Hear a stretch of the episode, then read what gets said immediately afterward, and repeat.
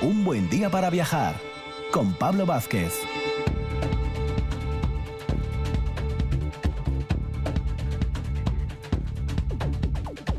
Muy buenos días, Asturias. Aquí comienza en esta matinal del domingo dos horas de viaje en RPA, donde siempre, ya sabéis, es un buen día para viajar.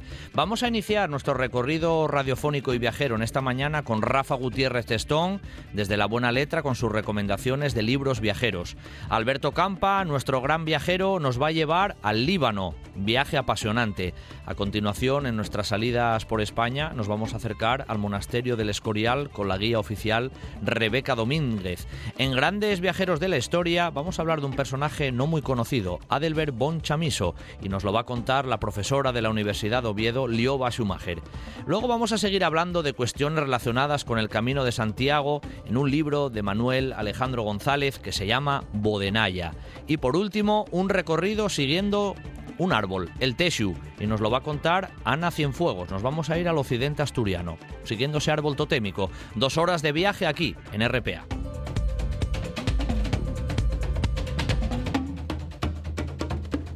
Un buen día para viajar, con Pablo Vázquez en RPA. Espacio patrocinado por Ayuntamiento de Mieres. Todos los caminos, todas las rutas en mieres.es.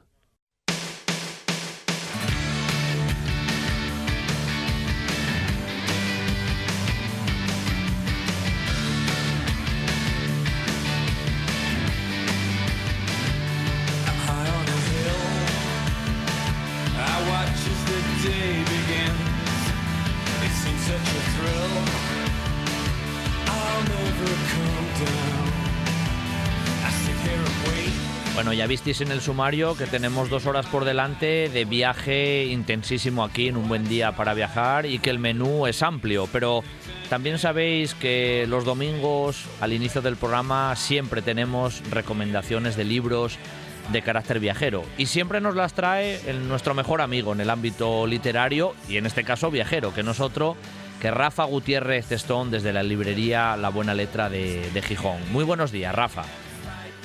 Muy buenos días, Pablo. Encantado de estar aquí. Como siempre, ¿eh? un placer ¿eh? que estés aquí con, nosotros para, para, iniciar el programa de estas dos horas de viaje, que lo vamos a hacer con libros, ¿no? Lo vamos a hacer con libros de carácter viajero. Así que nada, te dejo a ti los mandos, Rafa. ¿Qué nos traes para empezar? Pues mira, hoy en, lugar de traeros eh, dos libros como traigo habitualmente, lo que voy a traer es a un autor a un autor porque cuando diga el nombre seguramente muchas personas lo, lo, conocerán. Estoy hablando de Edward Rutherford, que desde hace unos años está publicando libros de ciudades en la editorial Roca y esta última semana ha llegado a las librerías su último, su último libro, que en este caso es China. Pero Rutherford, yo, bueno, seguramente muchas personas, muchas de las que nos están escuchando ahora mismo, ahora por la mañana, lo, lo conocerán sobre todo por novelas como Londres, Dublín, Rusia, Nueva York París, que son las que han llegado hasta, hasta ahora a España, y ahora llega la última, que es China. Y, y tiene una forma de narrar, yo creo que muy, muy particular, porque él te va contando la, historia de cada país, aunque lo sitúe en un momento. Es, es novela siempre lo que cuenta él. ¿eh? Es una novela, te va a mezclar personajes reales con personajes ficticios, lo va a situar en un momento determinado de la historia, pero siempre va a andar viajando hacia atrás y hacia adelante para conocer la propia historia de ese lugar y recomendando los lugares. No, no va a ser un libro de viajes para un viajero actual, pero sí va a ser un, un libro de viajes para conocer la idiosincrasia propia de cada uno de los lugares que, describe. Él siempre dice, bueno, eh, Rutherford es británico, es, es seudónimo de Francis Edward Wintle y él siempre dice que sus novelas están inspiradas en un autor norteamericano que es Michener, eh, James Michener, porque lo que hace, lo que ya hacía ese escritor norteamericano es convertir que el que el protagonista de, de la novela no fueran los personajes, sino que el protagonista de las novelas fuera el territorio y a partir de ahí entrelazar la historia a lo largo de los siglos con, con la trama de, ficción. Este autor, yo creo que es Michener, el que, se, el que él toma como, como referencia, la, la, novela por la que lo conocemos más es sobre todo por los, los puentes de Tokyo Ri, porque después hizo una, una película William Holden. Y es como contó, sobre todo este autor, contaba la historia de muchos estados de, de, los Estados Unidos y lo mismo hace ahora Rutherford para contar la historia de ciudades o países que ciudades habitualmente y ahora en este caso con Rusia o con China ya se va a los países. Sí, además no va a países pequeños precisamente, ¿eh? porque, porque Rusia y China ya dan para escribir mucho, Rafa. sí, sí, sí, porque bueno, Londres, Nueva York ya están a lo mejor mucho más más mitificados con ese, con ese bueno ese bagaje que podemos encontrar en muchas obras literarias pero a lo mejor Rusia o China no, no tanto. Pero la, la forma yo creo que lo novedoso de este escritor es la forma la forma de narrar y la forma de entrelazar historias. Siempre en un momento determinado de la historia por ejemplo en este caso en el que vamos a hablar de China pues nos lo va a situar en empieza la acción en 1839 justo cuando los inicios de la primera guerra del opio pero después va a continuar la historia de China a través, sobre todo, lógicamente, de, la revolución cultural de Mao y nos vamos a llegar hasta ahora. Y después lo va a convertir también, que esto lo va haciendo en, otra de las obras de las obras literarias que él toca siempre eh, el punto de vista político, histórico, económico de cada uno de los lugares que nos está describiendo. Eh, las relaciones que se pueden establecer entre ellos y en el caso de China, por ejemplo, yo creo que lo que es clave es esa, esas diferencias culturales, eh, esa lucha este-oeste, oriente-occidente, que es lo que nos va lo que nos va a narrar Rutherford en este libro. Yo recomiendo, aparte de este libro, sobre todo, yo creo que sus tres obras fundamentales son París, Nueva York y Londres. Esa, esa especie de trilogía urbana, ¿no? Y cosmopolita casi mundial, ¿no? Que son casi las ciudades que a todos nos vienen en mente como grandes ciudades, ¿no? Casi a nivel mundial. Sí. Es, mira, yo pongo un poco ejemplo con la película de Scorsese, la de Guns of New York, esa, esa película de que con Leonardo DiCaprio y Daniel Day-Lewis, que conoces el, el origen de la, de la ciudad de Nueva York, pues lo mismo es lo que te puedes encontrar muchas veces en estas novelas, conocer el origen de las ciudades que muchas veces te sirve para entenderlas mejor cómo son en la actualidad. Claro, en China, como tú bien decías, al final es siempre novela, ¿no? Que nos vienes a comentar, tiene ese trasfondo novelesco. Pero, pero, por ejemplo, en China nos decías que hay ese, bueno, es un poco coste, ¿no? Se entremezclan aventuras, eh, eh, romances, eh, fortunas, hay un poco hay de todo, ¿no? Siempre, siempre, pero él, es una, una forma de narrar que tiene. Aquí va a haber va a haber historia, va a haber personajes, pero el person y, y por, eso va a haber trama novelesca, va a haber acción, va a haber romance, va a haber aventura, va a haber eh, bueno situaciones que hagan que los lectores queramos seguir leyendo, manteniendo la, manteniendo el interés, pero sobre todo lo que planea, lo que es es un libro sobre China y el protagonista de esta novela es China, como el protagonista de otras novelas, aunque haya familias, aunque haya historias de amor, va a ser París, va a ser Nueva York o va a ser Londres. Por eso el, yo creo que son libros y este autor encaja perfectamente en el espíritu de este programa de describir lugares, ¿no? La forma de si quieres viajar a París, puedes encontrarte con una guía de viaje, pero si quieres conocer a lo mejor la historia de París, la propia esencia, yo creo que acercándote a, este libro lo puedes encontrar mucho mejor. Sí, claro, bueno, tú nos comentabas en este hora de China, que es el, el último, la historia empieza en, en 1839. O sea, te hace viajar un recorrido cronológico muy amplio para lo que tú dices, no ser una guía de viajes al uso, más bien todo lo contrario, es para conocer el país de otra manera. Sí, porque además ese 1839 es el inicio y a partir de ahí va a narrar su ficción, pero él de una manera muy casual te va, va a ir acompañando hasta nuestros días, pero también va a haber muchas referencias durante la novela al pasado de China. Claro, claro. al final vas a conocer la historia de China a través de una acción situada que empieza en 1839 con sus propios ritmos narrativos, con su estructura, pero después va a haber esos saltos al pasado, esas referencias que nunca son agobiantes, además que eso es lo difícil siempre en una en estas en estas tramas que que siempre los datos estén al servicio de la historia, que que no parezca que de repente nos quiere rellenar eh, páginas contándonos algo de la historia, ¿no? Sin, esa, esa parte de la historia, esos datos históricos tienen que formar tienen que formar parte de la propia ficción para que nos ayude a conocer mejor a los personajes y nos ayude a, a que esos personajes a ver cómo van evolucionando. Claro, claro. En China hablamos ahí del siglo XIX, pero por ejemplo en Londres casi te hace viajar con las legiones de César ya, ¿eh? O sea, nos lleva al, mundo romano casi desde prácticamente los orígenes directamente, pasando por Shakespeare, la etapa victoriana y, la actualidad. Sí, el recorrido al final siempre es completo. Estamos esperando el libro de, de Rutherford de España también, ¿eh? A ver si nos saca... A ver, a ver, a ver. que, nos, haga Gijón ya, Pablo. Eso ya, será, eso ya será más, más complicado. ¿eh? A lo mejor ya se tira más a Madrid o Barcelona primero, ¿no? Casi seguro. probablemente. Mira, otro libro es el Madrid de Trapiello, que hace un poco, eh, yo creo que está hecho un poco a esta, a esta imitación también de Rutherford. Sí, sí. Él, al fin y al cabo, Mm, lo podemos definir, eh, Rafa, como un gran viajero, ¿no? Porque al fin y al cabo mm, es un viaje más que profundo, histórico, eh, de paisajes, de todo. Es un gran viaje, es un gran viaje. Es un gran viajero que se yo es lo que insisto, que se mete a conocer.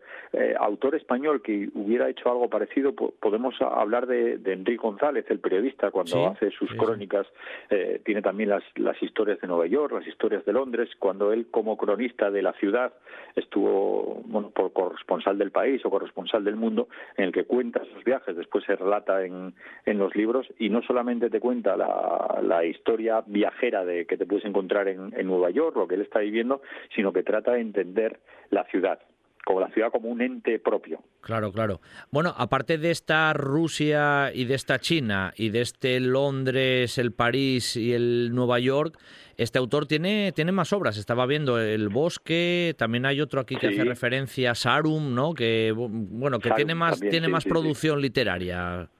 Sí, sí, sí, sí, tiene, tiene más producción. El Sarum está, bueno, va sobre todo sobre, sobre la ciudad de Salisbury y el bosque es de la zona rural. O sea, siempre es un viaje. De Salisbury y de Londres también. Siempre es viajar, al fin y al cabo. Siempre es viajar, siempre es viajar. sobre todo viajar, pero yo creo que la clave es entender que el protagonista de los libros de Rutherford es la ciudad, el espacio. Ese es el protagonista.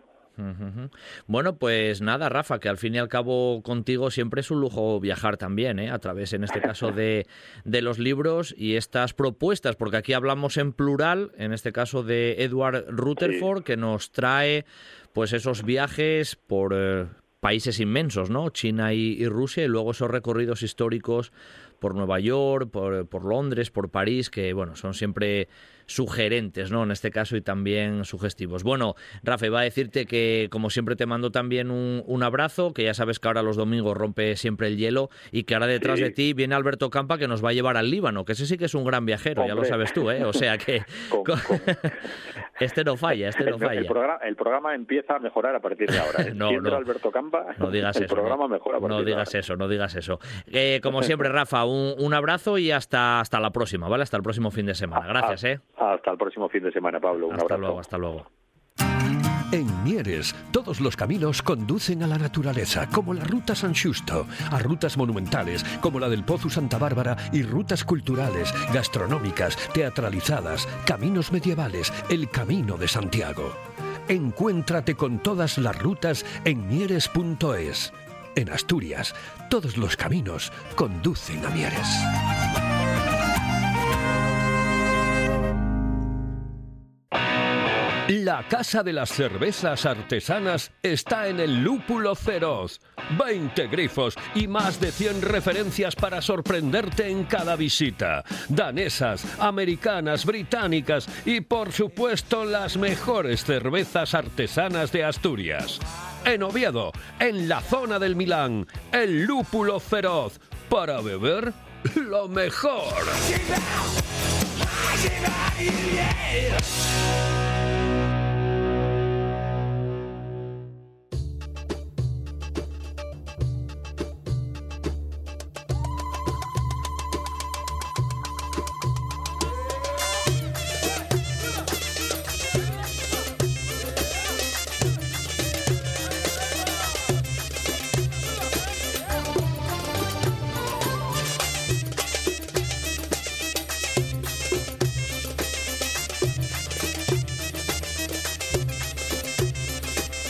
Cuando suenan músicas así, bueno, un poco exóticas en el programa En un buen día para viajar, ya sabemos que llega nuestro gran viajero, precisamente Alberto Campa, porque aprendemos mucho con él y además esto nos sirve para conocer un poco también la parte folclórica y musical de cada uno de los países. Y seguro que ya todos nuestros oyentes y escuchantes, escuchando precisamente estas tonalidades, uno ya se va hacia zonas orientales, ¿no? Pero bueno, mejor nos lo va a explicar, lo dicho, nuestro viajero. Muy buenos días, Alberto. Hola, buenos días, Pablo. bueno, nos digo, digo yo que con esta musiquina ya sabemos que vamos a zonas orientales, ¿eh? Bueno, sí, sí, además, a zonas orientales, pero al final cercanas y vecinas, porque, bueno, nos vamos a un país vecino del Mediterráneo, pero muy del oriente, oriente mediterráneo. Correcto, correcto. El Líbano, el Líbano, que, oye, nos pasa algo también con el Líbano, Alberto, que nos suena a países donde hay conflicto. Pues sí, la verdad es que no solamente eh, nombrar el país, sino que también nombrar su capital, ¿no? Beirut, ¿eh? ¿Quién, quién, quién no recuerda pues todas las veces que Beirut salió en los telediarios, ¿eh? sobre todo pues en aquellos años 80, eh, bueno, pues esa terrible guerra que tuvo con Israel del 75 al 90, la verdad es que estaba día sí día también en los telediarios, ¿no? Afortunadamente hoy está todo bastante mejor, e incluso se puede viajar y todo, pero bueno, esa mala suerte que tuvo el Líbano en cuanto a conflictos, en cuanto a incidentes, parece que cada poco nos despierta, ¿no? Y bueno, todos recordaremos también esa explosión que hubo precisamente ahí en ese puerto de, de Beirut eh, hace poco y que bueno, también nos eh, encogió un poco a, todos, ¿no? Ver la desgracia que parece tener un país eh, que por otro lado es una maravilla de país, ya lo iremos viendo. Seguro, seguro. Además, esa zona es muy rica, siempre hablamos de temas, ya sabes que yo barro un poco para pa casa, el tema monumental y son países países que tienen una tradición monumental muy, muy importante. Pero como solemos hacer contigo, Alberto, en esta, bueno, en esta introducción, ¿no? fechas de viajes, cuando te acercaste por ese entorno y un poquitín esos primeros puntos del país, ¿no? Esa geografía, esa historia, esos lugares míticos a visitar. Pues sí, la verdad es que la, fecha fue el año pasado, eh, empezaba una pandemia que nos debe sonar por ahí un poco a, todos y por, por allá que me pilló, pero bueno, afortunadamente todavía se iban teniendo solo las noticias estas de muy, eh, muy asiáticas, muy de oriente asiático y bueno, afortunadamente hice el viaje, la verdad es que mm, a medida que iba pasando el viaje, bueno, pues la cosa se iba complicando, pero bueno, el, de los primeros países que vi en enero del año pasado fue el Líbano y la verdad es que bueno, pues eh, después fue un periplo en el que también pude ir pues a la vecina Siria, en concreto pues a su capital, a, Damasco, que también un día hablaremos de ello, y, bueno, después también conocer, bueno, pues un poco todo ese esa península arábiga, países como Kuwait, como Irak, eh, también eh, Palestina, Israel, y realmente bueno pues fue ese principio de un gran viaje por Oriente Medio pero que por sí solo eh, Líbano para alguien que tenga tiempo y se puede ir una semanina allí es un país que en muy poco terreno tiene prácticamente todo y como decías tú la verdad que su historia da para muchísimo ¿eh? sin duda sin duda y cómo es un poco su, su geografía Alberto pues nada, pues como te decía, e, es un país muy pequeñín. Eh, en la parte en la parte oeste, pues está ese mar Mediterráneo que bueno, pues siempre fue un poco la, la, salida y sobre todo pues esos fenicios, ¿no? Que, casi conquistaron, por lo menos comercialmente el Mediterráneo, pues desde allí desde allí salieron, ¿no? Pero bueno, después el país, la verdad es que geográficamente es muy interesante, ¿no? Tiene esa línea esa línea de costa, no no muy larga. Después tiene una zona montañosa que es bueno, pues la, la cordillera del Líbano, que es como si fuese una espina dorsal que tiene el país y una vez que la atraviesas pues llegas a un gran valle que también bueno pues dio origen a, muchos conflictos porque realmente es muy fértil y muy rico que es el valle de la Beca y posteriormente hay pues eh, otra otra pequeña cordillera que, que separa el Líbano de, de, su vecina Siria que bueno pues como decías también al principio no nombrando Líbano nombrando Siria y nombrando Israel ya sabemos que el conflicto bueno pues está ahí presente durante muchos años ¿no? está ahí claro y tú nombraste Beirut, ¿no? Beirut, la capital, que yo creo que eso lo tenemos todos en, mente un poco por esa cuestión precisamente conflictiva, ¿no? Pero luego Beirut como capital, como ciudad, em, turísticamente hablando, para un viajero, atractiva, Alberto. Sí, la verdad es que es bastante atractiva y más que nada por esa su historia y sobre todo por toda la gente que pasó por por el por Beirut, que, que bueno pues es lo que hace que hoy en día la ciudad sea como es, ¿no? Eh, realmente hay muchas otras ciudades que ahora iremos viendo, pues que son patrimonio de la humanidad, muy interesantes tanto en la costa como en el interior, pero esa capital que es bueno pues lógicamente el lugar por donde se accede a, Líbano, eh, su aeropuerto internacional está muy cerquita de la ciudad y, y bueno pues por allí entre yo al, al país. Y lo que es la ciudad, pues claro, imagínate una mezcla eh, pues de cristianismo, de islamismo, de realmente estar viendo pues en las calles gente joven, gente pues que es muy eh, pues también muy religiosa, tanto pues eh, con, con esa religión musulmana como también con la cristiana. Y después también un pasado más reciente pues francés que, que también estuvieron ahí en ese en ese Líbano y que todo eso hace una mezcla que, que bueno pues que cuando andas por la ciudad realmente no sabes si estás en un país árabe, en un país europeo, eh, realmente es un poquitín una mezcla de todo y la verdad es que es una ciudad muy interesante. Si a eso agregamos que tiene, bueno, pues lo que es la corniche, que es eh, pues esa zona costera llena de rascacielos, de hoteles lujosos, pues la verdad es que mm, a veces te descoloca un poquito el país y también la, la, capital, porque realmente, bueno, pues eh, a, veces te va desde que ahí hubo tantas guerras y tantos conflictos, porque viendo, pues eso, una ciudad mediterránea, pero muy elegante y en algunos casos muy lujosa también. Y desde Beirut, en realidad como, como capital, con esa mezcolanza, ¿no? Casi ese cóctel religioso que, que nos acabas de comentar, pero ciudad atractiva, bueno, como punto de inicio de recorridos por el país es buen punto, ¿no? Pues sí, sería la base. De hecho, bueno, pues mucha gente opta pues para pasar eh, su estancia eh, prácticamente todos los días en Beirut y desde ahí ir moviéndose en pequeñas excursiones, porque ahora veremos viendo los distintos sitios que se pueden visitar desde Beirut y que muchas veces se pueden hacer en excursiones de un día y bueno, pues tener la base y el alojamiento ahí en ese Beirut. Hay que decir que también es la ciudad más alegre de todo Líbano, con muchísimos restaurantes, con muchísimos bares, ese ambiente que te decía también un poco francés y también, bueno, pues es un Universidad Americana del Monte Líbano, que está allí en la ciudad y que hace que haya muchos estudiantes internacionales de, muchos puntos del planeta que van a estudiar allí, bueno, pues hacen que sea un sitio muy atractivo para tener la base y desde allí ya, bueno, pues ir viajando por el país, bien hacia el sur, eh, sobre todo pues a las ciudades de Sidón y de Tiro, que ahora veremos, o hacia el norte, donde están pues la ciudad de Biblos y también la de Trípoli. Es que esos nombres ya, Alberto, vamos, eso ya suena todo muy histórico, ¿eh? Tiro, ahí con los fenicios, ¿eh? eh Sidón y luego hacia arriba, como dijiste, Trípoli. Hombre, son ciudades ya con mucha historia por detrás, muchos siglos.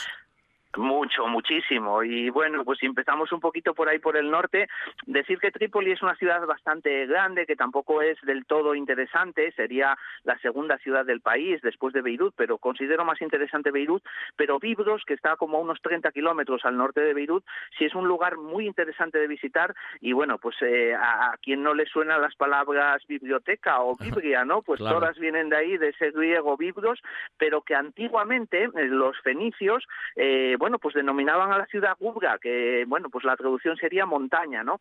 Pero bueno, para, para la historia pasó como, como Biblos, como una palabra griega que, que da origen a muchas otras palabras que conocemos y que por otro lado, bueno, pues es una ciudad que aparte de tener todas esas ruinas, esa necrópolis eh, fenicia y también esas ruinas romanas de, esa época bizantina, también por otro lado eh, es una ciudad muy alegre donde pues los libaneses muchas veces se van desde Beirut pues a, a festejar, a irse a comer, a tomar una copa, incluso, bueno, pues eh, muchas veces se ven muchísimas bodas porque muchos libaneses se casan allí en, en celebran allí el, banquete y es un, un lugar, pues normalmente de alegría, que hay que decir que mm, los libaneses, con todos los conflictos, con todas las guerras y con toda esa mala suerte que tuvieron, la verdad es que son gente muy alegre y que tienen muchas ganas de vivir y de festejar. Eso lo encuentras por todos los sitios y a todas horas. Bueno, mira, eso es una imagen que a lo mejor eh, desde aquí no, no percibimos así y lógicamente tú nos lo trasladas de otro modo, ¿no? Esa, esa imagen mucho más festiva o más alegre de,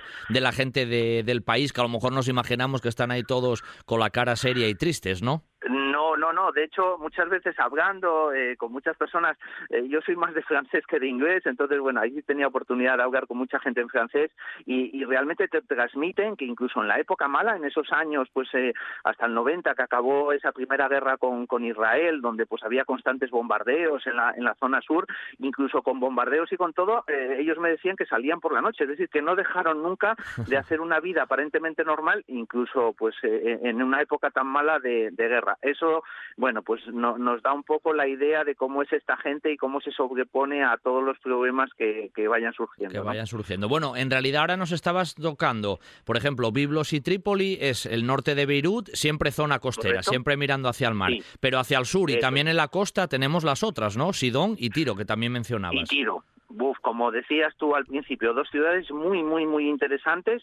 Eh, Sidón, en realidad, bueno, pues para los musulmanes es Saida, la llaman Saida, lo que es la, ciudad. Está más o menos, bueno, pues equidistante también con, con Biblos, a unos 40 kilómetros al sur de, Beirut. Y bueno, pues es una ciudad muy agradable, con un pequeño zoco, eh, está casi todo abovedado, te vas metiendo por esas callejuelas, está todo lleno de comercios, de tiendas, vendiendo prácticamente de todo. Y después, en el momento que sales a la costa, pues hay un castillo que está literalmente sobre el Mediterráneo, en una especie de pequeña isla a la que puedes ir eh, adentrándote en una lanchina y realmente puedes ver, eh, bueno, pues esa, e, e, esa tonalidad del, del mar y ese y esa luminosidad que, que, bueno, pues en estas ciudades de la costa la verdad es que en todas se refleja ese Mediterráneo y sobre todo ese espíritu mediterráneo, ¿no? Pero bueno, más interesante todavía que Sidón es Tiro, mucho más al sur, ya muy cerca de, de esa frontera con Israel, de esa frontera frontera conflictiva, porque bueno, pues Tiro, eh, al igual que Biblos, también es patrimonio mundial eh, por la UNESCO. Eh, realmente, bueno, pues esa ciudad para los fenicios se denominaba Sur, que ellos la traducían como, como la roca, ¿no? Y realmente, bueno, pues hoy en día está lleno de hoteles, de restaurantes, también muchos sitios ubicados justamente al lado del mar, y es una ciudad muy alegre y la verdad es que me, que me gustó mucho. Pero hay que recordar que en esos años, y todavía, mm, incluso en el 2006, cuando hubo ataques fuertes del ejército israelí, sobre todo muchos ataques aéreos, bueno, pues fue una zona que sufrió mucho porque una vamos a decir, rama política de, chiitas que están en el Líbano, que se llama Hezbollah, supongo que a mucha gente le, le, sonará el nombre, pues están ubicados sobre todo aquí y en el Valle de la Beca, en Valde, que ahora veremos. Entonces, bueno, pues eso origina que el conflicto con Israel esté muy vivo y esa es una, una frontera muy caliente. Hay tropas de Naciones Unidas que, bueno, pues no te dejan avanzar hacia Israel precisamente, bueno, pues por hacer una barrera y evitar pues esos constantes enfrentamientos que tuvieron durante años libaneses y israelíes.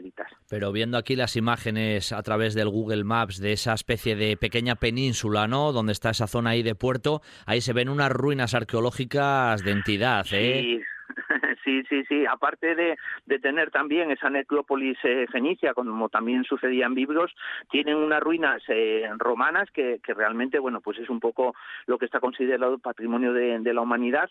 Y, hombre, realmente mm, están prácticamente metidas en la ciudad. Eh, queda poquito, no es como cuando, bueno, pues nos, nos vamos a, a Roma, a Italia, pero en realidad, bueno, pues es atractivo sobre todo por estar, mm, bueno, pues inmersas prácticamente en la, en la actual Tiro, en la, en la ciudad moderna y muy cerquita del, Mediterráneo. Claro, además que tenemos que pensar que, oye, los fenicios estuvieron en la costa aquí española, en el Mediterráneo, o sea que al final Tiro era un país o fue una ciudad importantísima en la, en la antigüedad y bueno, eso siempre tiene ese punto de vista un poco para el ámbito de los historiadores, un poco eso, atractivo, ¿no, Alberto? Eso no, no falla. Sí.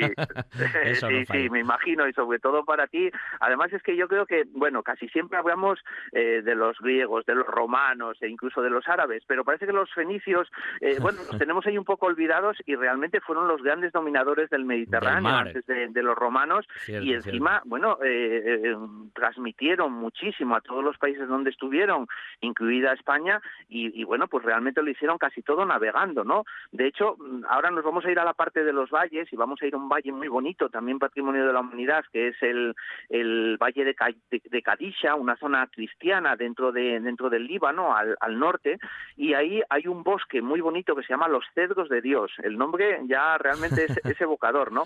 Pero es que mm, ahora quedan muy poquitos cedros. Eh, el cedro está eh, también en la bandera del Líbano, es el, árbol principal del país, y es que con, ese, eh, con esos árboles se hicieron prácticamente todos los barcos de los fenicios, y bueno, pues se dice que de aquí, de los cedros de Dios, salieron todos los barcos que navegaron todo el Mediterráneo y que realmente, bueno, pues comercialmente explotaron todo ese mare nostrum posterior de los romanos, ¿no? Sin duda, sin duda. Y lo acabas de decir tú, estábamos en la costa mirando al mar, pero eso, ahora vamos a meternos un poco en zonas interiores, en zonas más de valle. Sí, pues eh, este en concreto, antes de, bueno, pues de, cruzar esa cordillera que te decía, esa cordillera del Líbano que nos va a llevar al Valle de la Beca, bueno, pues al norte de Beirut, más o menos pues a unas dos horas y media, se va a ir subiendo por este valle, se va a coger, eh, bueno, pues una ruta ascendente desde el nivel del mar hasta los 1.600 metros, donde está la ciudad de Bisharre, y ahí eh, nos vamos a encontrar con un Líbano totalmente diferente al que estamos hablando ahora, ¿no? Es decir, es, un Líbano totalmente cristiano, hay muchísimas iglesias en ese en ese valle. La mayoría de los cristianos que viven en Líbano, pues están en esa en esa zona norte y desde ahí, como te decía, es desde donde se asciende a esos cedros de Dios, que hoy en día es una estación de esquí. Y bueno, pues yo como te decía que había viajado en, enero, incluso tuve el placer de esquiar eh, allí eh, en esos cedros de Dios, mirando el mar Mediterráneo y, realmente, bueno, con una calidad de nieve muy buena, donde incluso me encontré, bueno, pues a un español que era el entrenador de la selección eh, de esquí del, Líbano, un bueno, pues un, madrileño la verdad que muy muy muy afectuoso, allí pude estar con él y bueno, pues me pasé un día esquiando en esa en esa zona de los cedros de Dios y como te digo, mientras estabas esquiando estabas viendo el, Mediterráneo eh, en un sitio que pues llegan casi a los 3000 metros de altura. Mira, ¿quién se imagina eso, eh? Estar en el Líbano mm. mirando al mar y luego entre la nieve, o sea, el contraste radical. Sí, sí, la verdad es que, bueno, por eso te digo que el país sorprende mucho porque en tan poco territorio, en tan pocos metros cuadrados que tiene, realmente tiene muchas cosas y muy diferentes y muy atrayentes para, para cualquier viajero. Oye, antes de hablar de la cuestión de la comida, que seguro en esa zona es muy interesante porque son comidas que para nosotros son totalmente diferentes, ¿no? A nivel de, alimentación. ¿Algún pueblo más que tú, bueno, quieras mencionar? ¿Algún punto así específico que digas, hay que comentar esto también del Líbano?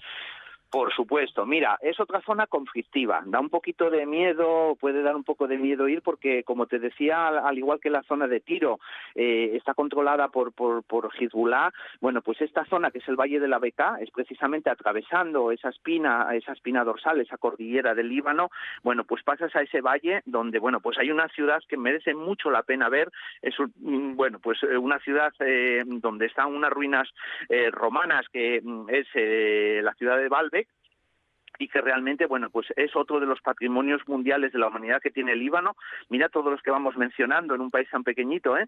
Y realmente, bueno, pues eh, es una maravilla porque estás viendo todas esas ruinas romanas, también algunas de origen griego y por otro lado estás viendo la nieve y la cordillera en la parte alta, que bueno, pues hace que también para los amantes de la fotografía sea una instantánea eh, mágica, ¿no?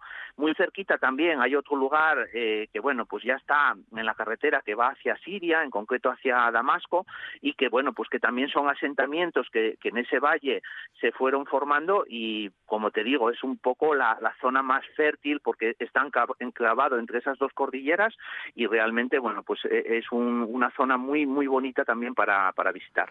Bueno, Alberto, estaba viendo las imágenes de esta ciudad de Baalbek, de los templos de Júpiter, Baco, Venus, menudas ruinas hay también ahí de época romana, pero además en bastante buen estado de conservación, con las columnas, los templos bien conservados, o sea, una zona también ámbito arqueológico espectacular. Sí, sí, sí, preciosa. La verdad es que así es. Y después también lo que es la ciudad eh, donde te hospedas, bueno, pues hay muchos hoteles antiguos de, pues de ese estilo francés que te recuerda, bueno, pues ese, ese pasado de, la dominación francesa en el país, que bueno, pues hace que, se mezcle un poquito todo y, lo que te decía, ¿no? Por otro lado, después, pues los árabes que actualmente están allí en la zona, hace que haya un pupurri de culturas que, que fue históricamente así, pero es que hoy en día las vives todavía prácticamente todas, Y con ese pupurri de culturas, hay un pupurri también un poco gastronómico, Alberto. bueno, pues sí, digamos que sí, pero sobre todo, sobre todo en Líbano lo que vamos a tener es una dieta mediterránea total. Un país que está mirando al mar, sobre todo, pues con esa orientación que tiene, ya nos imaginamos que tiene una huerta espectacular donde, bueno, pues donde sus ensaladas es el plato principal y el que vas a ver en prácticamente todos los sitios, desde donde te hospedas y donde lo vas a ver incluso para desayunar, es decir, no es eh, nada extraño pues desayunarse una ensalada y estar, bueno, pues echando en el desayuno pimientos, tomates, eh, aceitunas y sobre todo el plato estrella del Líbano, que lógicamente también hay en muchos otros países árabes, que es el hummus, ¿no? Ese, ese mm. puré de garbanzos que lleva un poquito de limón, un poco de aceite, un poco de ajo y que la verdad es que cuando lo echas encima de ese pan de pita y te lo llevas a la boca, excepcional. Yo te digo que ese era mi desayuno, ¿no? Y parece que, bueno, suena un poco fuerte desayunar puré de garbanzos, pero bueno, pues allí muy habitual y la verdad que riquísimo. Bueno, en el tema del beber, ¿hay alguna cocina o la cerveza también aparece por ahí en el trasfondo? Porque al final vamos viendo que los países que las cervezas aparecen en todos los lados. Lo bueno que tienen estos países que, que hoy en día pues son, bueno, pues hay, hay una gran población árabe, ¿no? Que realmente, bueno, pues evita ese alcohol, pero como te decía, ¿no? Como también tiene esa otra parte cristiana, también tiene ese pasado francés, hace que, bueno, pues todos los bares de Beirut prácticamente se pueda consumir cualquier cosa y, por supuesto, la cerveza y el alcohol están presentes en todos ellos, ¿no?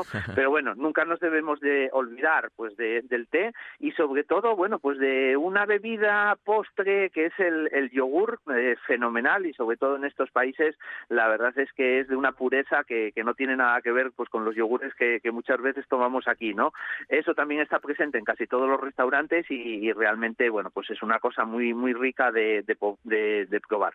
Yo creo que Alberto en tu bueno en tu viaje no radiofónico que nos has hecho ahora espectacular como siempre al Líbano, seguro a muchos oyentes les has cambiado un poco la versión ¿eh? que, que tenemos siempre de un país con ese trasfondo siempre ese conflicto religioso, ¿no? Que bueno, está ahí latente, pero que luego el país lo vive desde otro punto de vista y la gente en el Líbano, pues lo que tú nos has dicho, es mucho más alegre, un poco más folisiera, ¿no? Como decimos aquí en, en Asturias y, tienen ese pozo pues de alegría, ¿no? Que al fin y al cabo también nos puede sorprender. Pero antes de despedirte hoy, tienes que comentarnos algo en relación también un poco con tus narraciones, nunca mejor dicho, de cara también no solo aquí a un buen día para viajar y además hablando del Líbano y de esta zona también de, de Oriente Medio.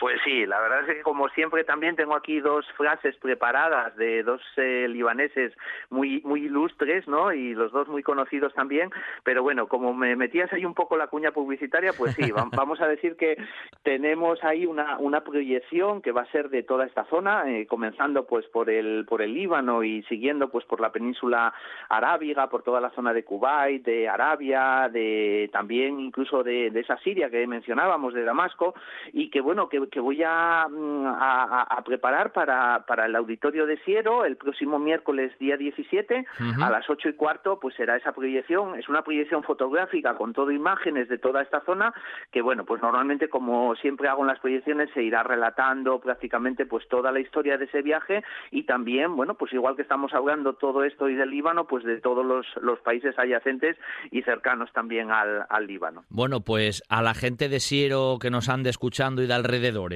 que no se lo pierdan el próximo miércoles, nada, ahí, dentro de unos días, el miércoles 17 a las 8 y cuarto en el auditorio estará allí Alberto Campa, bueno, poniendo imágenes y a la vez explicándolo como él lo hace magníficamente bien. Así que desde aquí, pues invitamos, ¿eh? Que no dejéis solo allí Alberto, que seguro os va a deleitar con, con su conocimiento, ¿eh? Así que bueno, para terminar, Alberto, las dos frasecinas que tenías ahí pendientes, venga. Bueno, pues mira, yo creo que todo el mundo va a conocer, sobre todo si decimos el nombre de Ana Malikian, ¿no? Hombre. ¿Eh? Supongo que, que, bueno, además, eh, sobre todo con nuestra tierra, con Asturias, siempre la tiene muy presente, siempre actúa. Actuó también allí en el auditorio de Siero y, por supuesto, también pues eh, ahí en, en Gijón. Pero bueno, pues él, él decía que, que en el violín encontró su refugio, ¿no? La verdad que la historia de, de Ana Malikian, que vivió todos esos años de guerra, la verdad que también, pues eh, su padre le ayudó muchísimo sobre todo al regalarle ese, violín y como él dice, bueno, pues fue el que pudo escapar de esa guerra del Líbano y ser lo que hoy en día es, ¿no? Pero bueno, la frase más bonita que encontré es de un poeta, de un poeta libanés que se llama Khalil Gibran y que, bueno, pues la verdad es que a mí me, me encanta, a ver qué te parece. Eh, el optimista ve la rosa y no sus espinas, mientras que el pesimista siempre mirará las espinas ajeno a la belleza de la rosa. Nos quedamos con la parte esa positiva ¿eh? Hay que ver la belleza de la rosa. Eh, Alberto, como siempre, ¿eh? un placer escucharte. Y lo dicho, el miércoles 17 a las 8 y cuarto en el auditorio de Siero, Alberto Campa hablará también de Líbano y de estos países de, de la zona. Muchas gracias, Alberto, y hasta el próximo. ¿eh? Un abrazo. Un abrazo, Pablo. Asturias es mar. Asturias es historia y gastronomía. Asturias es naturaleza. Y todo está en el lugar por el que todos preguntan, Sella. Las mejores rutas de senderismo señalizadas para que la naturaleza esté al alcance de todos. Las mejores olas en la playa de Vega para surfistas y aficionados al deporte acuático. Y la cueva de Tito Bustillo, patrimonio de la humanidad por la UNESCO, joya del arte paleolítico. Un lujo al alcance de todos.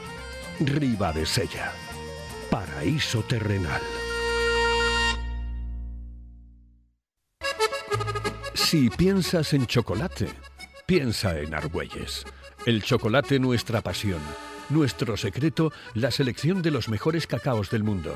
Descubre todas nuestras variedades y sumérgete con cada bocado en un mundo de sabores, de recuerdos, de sueños. Desde 1912, el chocolate artesano está en Gijón. Piensa en chocolate. Piensa en Argüelles.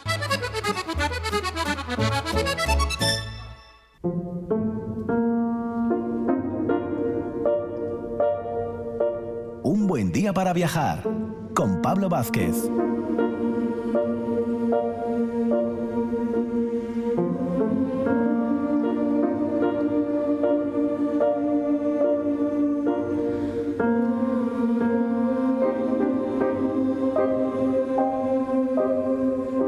Bueno, después de este impresionante viaje que Alberto Campa nos traía ahí por el, por el Líbano, vamos a venir a territorio un pelín más cercano, pero siempre en esas salidas que hacemos fuera de, Asturias, en esos viajes por, por España.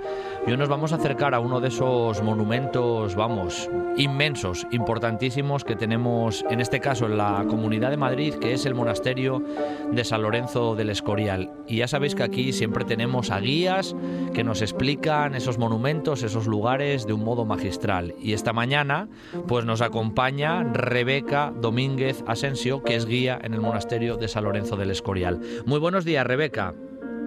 Hola, buenos días, Pablo, ¿qué tal? Bueno, un placer ¿eh? que estés con nosotros aquí a través de, de la radio de Asturias para hablar de, bueno, de este lugar que decía yo, Hombre, en un listado de monumentos importantes de España, el Escorial está entre los 10 seguramente más, más, bueno, más importantes, Rebeca, no me digas que no. No, claro que no te digo que no. Es eh, uno de los lugares a visitar, sobre todo si vienes a visitar eh, la Comunidad de Madrid, pero en España en general y bueno y conocido internacionalmente también. O sea que es un es un referente, ¿no? De, la arquitectura del Renacimiento del siglo XVI aquí en España. Sin duda. Bueno, como como solemos hacer un, un poquitín aquí en esta en esta sección, que es la primera vez que, entras con nosotros, Rebeca, pero seguro que no no va a ser la última porque en el Escorial hay muchas cosas y muchos secretos y muchos escondrijos. Vamos a comenzar poniendo un poquitín los cimientos, ¿no? Como se suele decir. ¿Cuándo, ¿cuándo empezó la historia del Escorial? Y, y un poquitín también por qué, ¿no? Bueno, pues nos vamos a tener que ir, pues eso, hasta el, siglo XVI. Aproximadamente se estima que en 1563 pues se coloca la primera piedra de este, de este gran monumento. Y el motivo principal para construir esta gran mole de piedra en la Sierra de Guadarrama, pues eh, era que fuera eh, eh, o sirviera como panteón real para la monarquía española. Digamos que esa es el el objetivo principal de construir este, este gran monumento. Para enmarcar o para contextualizar un poquito a la gente que nos esté escuchando, hay que decir que Felipe II es hijo de Carlos V de Alemania y Carlos I de España, que como seguro que saben, pues fue uno de los reyes eh, más poderosos del momento y Carlos pues le dejó dicho a su a su hijo Felipe II antes de morir que, debía de, construir un, panteón real digno del emperador que había sido él y de una manera también pues era como reafirmar o reforzar el poder de la dinastía de los Habsburgo o de los Austrias en la monarquía española, porque Carlos V, o bueno, Carlos I de España había sido el primero ¿no? de los Habsburgo. Anteriormente, como sabéis, pues habían sido la dinastía de los Trastámara quien habían estado en la monarquía española. Entonces, digamos que ese es el primer cometido y Felipe II, un hijo muy obediente, pues se pone, se pone a ello. No obstante, este no es la función única este de este monumento también es una conmemoración o un acto de agradecimiento a San Lorenzo. Por eso pues este este monasterio está consagrado a este santo y no a otro de todos los que tenemos en el santoral.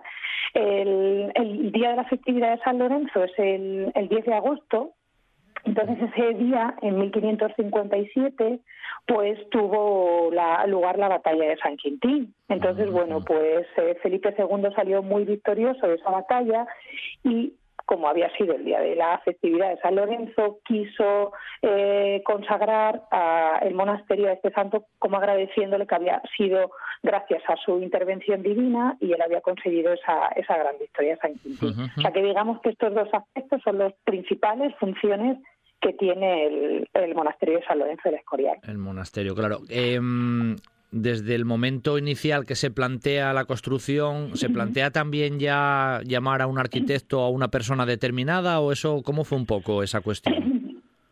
Pues mira, eh, Felipe II, claro, es el rey más poderoso del momento. Pues obviamente se pone con los arquitectos más eh, importantes del momento. Hay fuentes que dice que incluso estuvo hablando con Miguel Ángel para para que, se viniese aquí a la Sierra de Guadarrama y que, bueno, pues descarta o desestima esta, esta propuesta y lo que va a hacer es eh, enviar a uno de sus discípulos más aventajados que es Juan Bautista de Toledo. Juan Bautista de Toledo, digamos que es el arquitecto que diseña lo que es la planta universal o el diseño universal de este gran eh, complejo arquitectónico que son nada más y nada menos que 34.000 metros cuadrados, que se dice pronto. ¿eh? Entonces, bueno, imaginaros hacer el diseño de este lugar, no solo lo que es el, el plano, sino también los cimientos. Estamos en la Sierra de Guadarrama, que hay mucho desnivel, ¿no? Lo que es en el suelo, entonces hay que construir unos buenos, eh, un buen asiento, ¿no? Para levantar esta gran mole de piedra. Más o menos, Juan Bautista de Toledo va a estar a cargo de, de las obras, unos cuatro años aproximadamente, y después pues va a ser Juan de Herrera, que seguramente es el arquitecto que a todo el mundo le suena, ¿verdad? Claro. Y que está más relacionado con, con la construcción del, del monasterio. Y será, digamos, el que levanta esa planta ¿no? que había diseñado Juan Bautista de Toledo. Es que tenemos en mente la frase esa, esto es más largo que la obra del Escorial, ¿no? Como eso lo tenemos en el imaginario siempre, Rebeca. Sí, queremos eso, lo que tardaron más, eh, que tardan más que las obras del Escorial, ¿no? Se sigue utilizando a veces. Pues mira que no se tardó mucho, ¿eh? Se tardaron aproximadamente unos 21 años. O sea, que es que nada, imaginaros, empieza en 1563 y más o menos en 1584 se colocará la última piedra. Me estoy refiriendo prácticamente es lo que es la parte arquitectónica. Luego la parte decorativa del interior pues va a tardar un, un, poco, un poco más, ¿no? Pero aproximadamente solo 21 años, imaginaros la tecnología del siglo XVI, ¿no? Que, pues, que, que avanzados, ¿no? Porque incluso hoy en día construir algo así yo creo que sería también, bueno, construirlo en 21 años sería un prodigio, ¿no? Claro, claro, eh, O sea que se tardó muy poquito. O sea que ese dicho a veces alude igual más a, a, lo que es la construcción del panteón, el panteón de reyes y de reinas, que sí que va a tardar bastante más. Como os he dicho antes, pues es el, la función principal que tiene este lugar pero empezarán las obras ya con Felipe III, es decir, el hijo de Felipe II, y terminarán con eh, Felipe IV. Entonces sí que van a tardar un poquito más, hubo infiltraciones de agua, algunos derrumbes, y eso va, va a hacer que se demore un poquito más en la construcción del, del panteón. Entonces parece ser que igual el dicho podría venir pues, por ahí.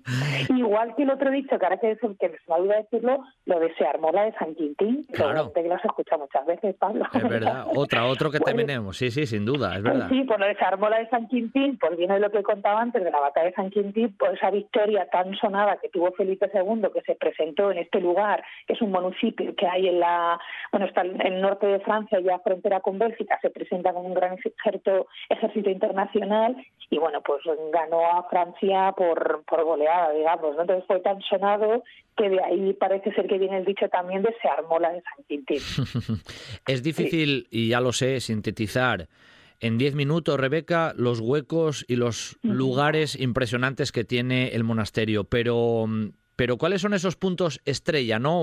Un, turista, un viajero que se acerca al Escorial, esos espacios singulares que, bueno, son de, paso obligatorio. Haznos ahí un poco recorrido virtual. Sí, pues mira, mm, uno de los lugares eh, que no podemos dejar pasar es eh, la Basílica, siempre y cuando, claro, no se esté celebrando alguna ceremonia litúrgica, siempre está abierta al público y de verdad merece la pena entrar porque impresiona. Yo siempre digo cuando entramos a algún templo religioso, ¿no? Tenemos esa sensación de, de recogimiento, ¿no? Que hay una energía especial y en este lugar sin duda sin duda lo hay. Además, una de las características principales de esta basílica pues es su, su cimborrio, ¿no? está sentado sobre un tambor y una media cúpula, que es el punto más alto de, de este monumento, ¿no? Unos 92 metros de altura. Dentro de la basílica también cosas que nos van a impresionar muchísimo, pues es toda la parte decorativa de los frescos. Tenemos frescos de la, del siglo XVI realizados por Luca Cambiaso, también frescos del siglo XVII, que se nota también otro estilo totalmente diferente, realizados ya en el reinado de Carlos II y los, los realiza Luca Giordano. También hay una serie de eh, pinturas en las que se representan santos y, mártires y bueno, pues hay una gran eh, representación de, de o de personajes de la Biblia y un gran acopio de reliquias, tenemos dos grandes armarios relicarios, y es que, bueno, pues esta gran empresa arquitectónica también tenía una base política, ¿no? Felipe II es conocido como el rey católico, entonces toda la decoración, todo el programa iconográfico nos lleva a pensar, claro, que era un, proyecto contra la reforma, contra los protestantes, por eso vamos a tener tanta imaginería de santos y de vírgenes y todas estas reliquias, que en su día hubo más de 7.000 reliquias. Entonces, bueno, esas cosas... eh, sin, duda merece destacar de la basílica, al igual que el retablo y los eh, cenotafios que se encuentran en el altar mayor.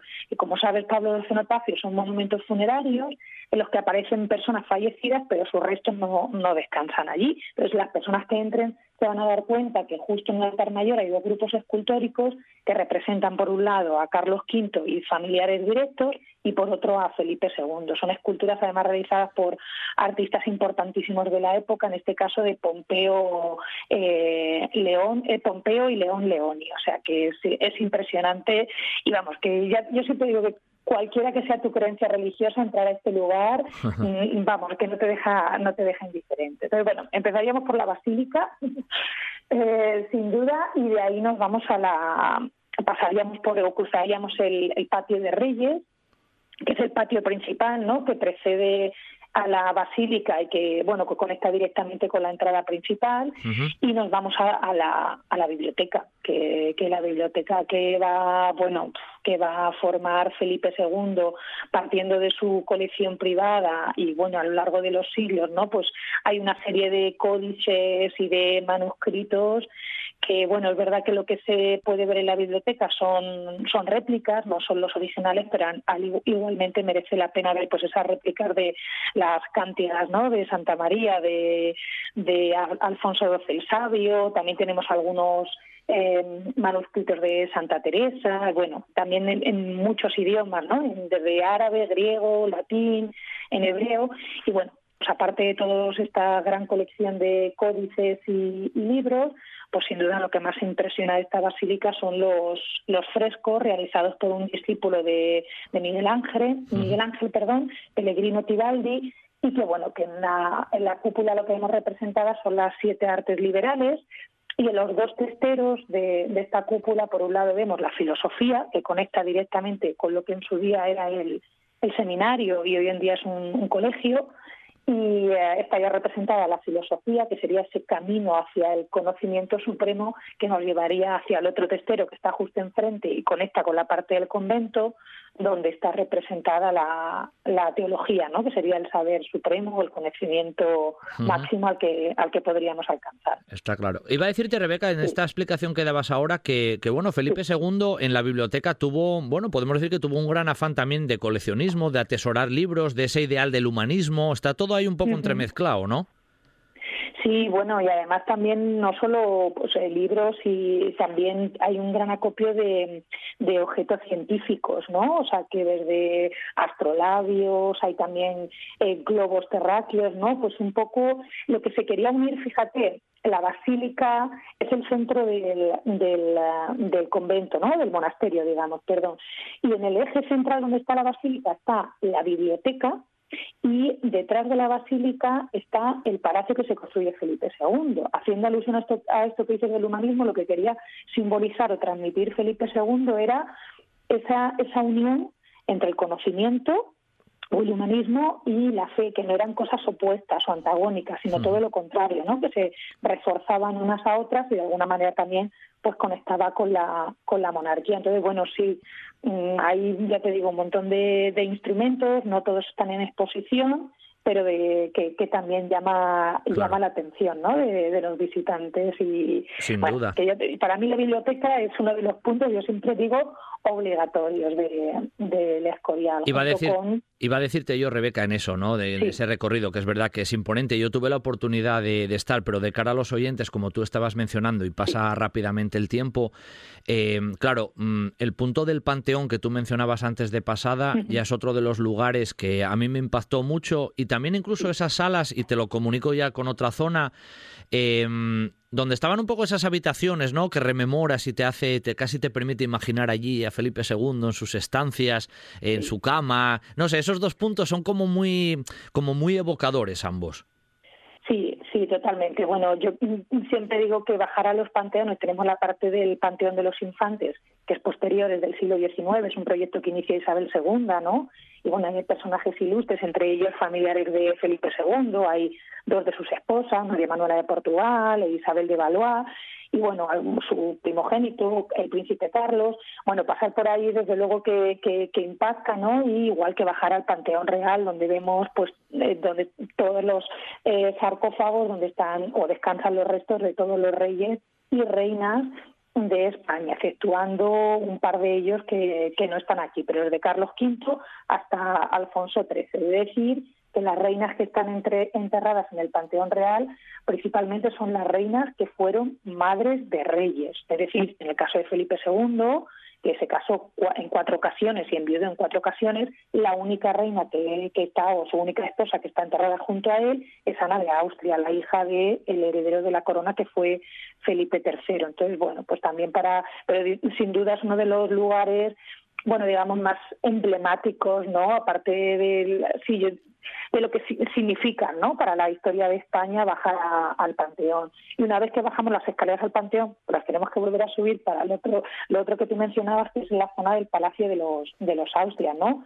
Felipe II se construye este palacio no para vivir, sino más bien para irse a descansar, sabéis que a Felipe II le gusta mucho la botánica, la caza, entonces, bueno, pues más que todo quiere ir allí a, descansar. Y es verdad que todo lo que son las sus dependencias privadas dista mucho de ese, de ese lujo, de esa magnificencia, ¿no?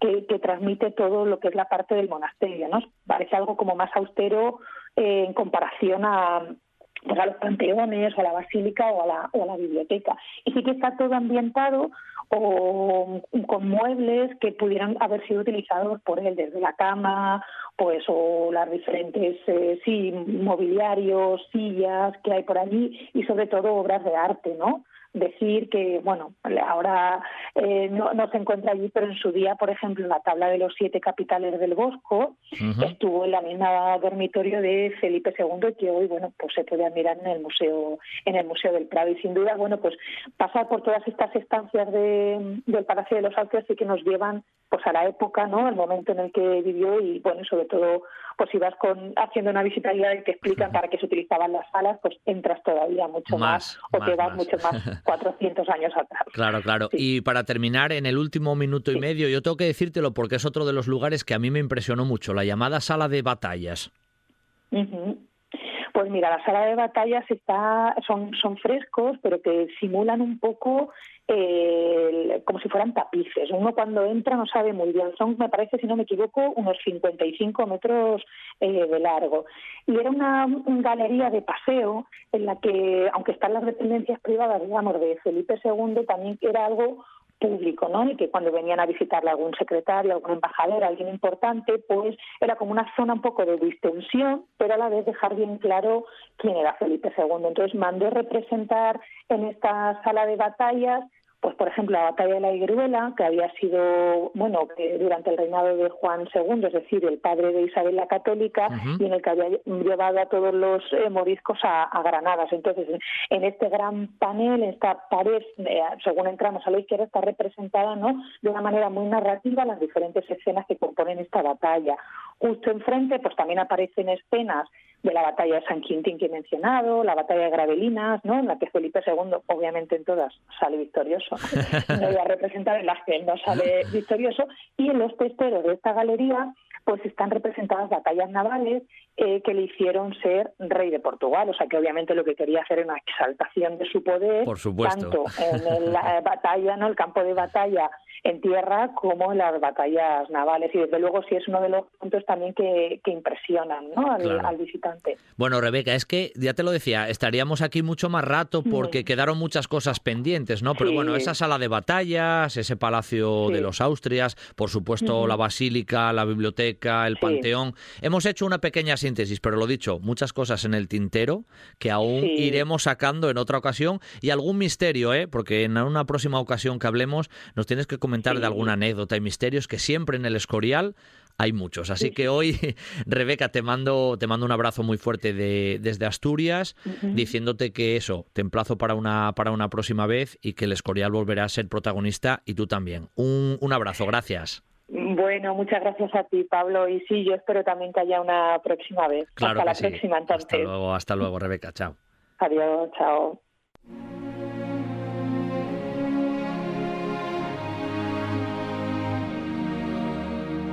Un buen día para viajar con Pablo Vázquez en RPA.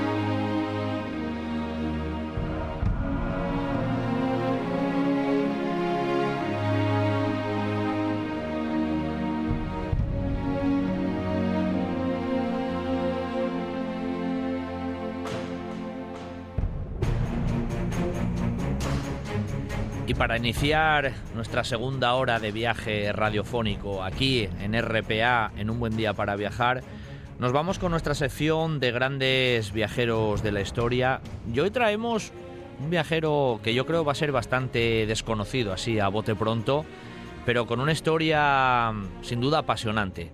Nos la va a contar una amiga del programa en todos los sentidos. Ya pasó por aquí, por el programa, y aparte es buena, buena seguidora y amiga ella es, además, podemos decirlo así, ¿eh? alemana de nacimiento, española de adopción y europea de vocación. Estudió filología anglo-germánica e hispánica en Oviedo y Sheffield y obtuvo el, primer, el premio extraordinario de licenciatura y se doctoró en literatura europea comparada del siglo XVIII, pero muchas cosas más, porque también es miembro del patronato de la Fundación Foro Jovellanos del Principado de Asturias y se llama Lioba Simón Schumacher y ya nos acompaña esta mañana. Muy buenos días, Lioba.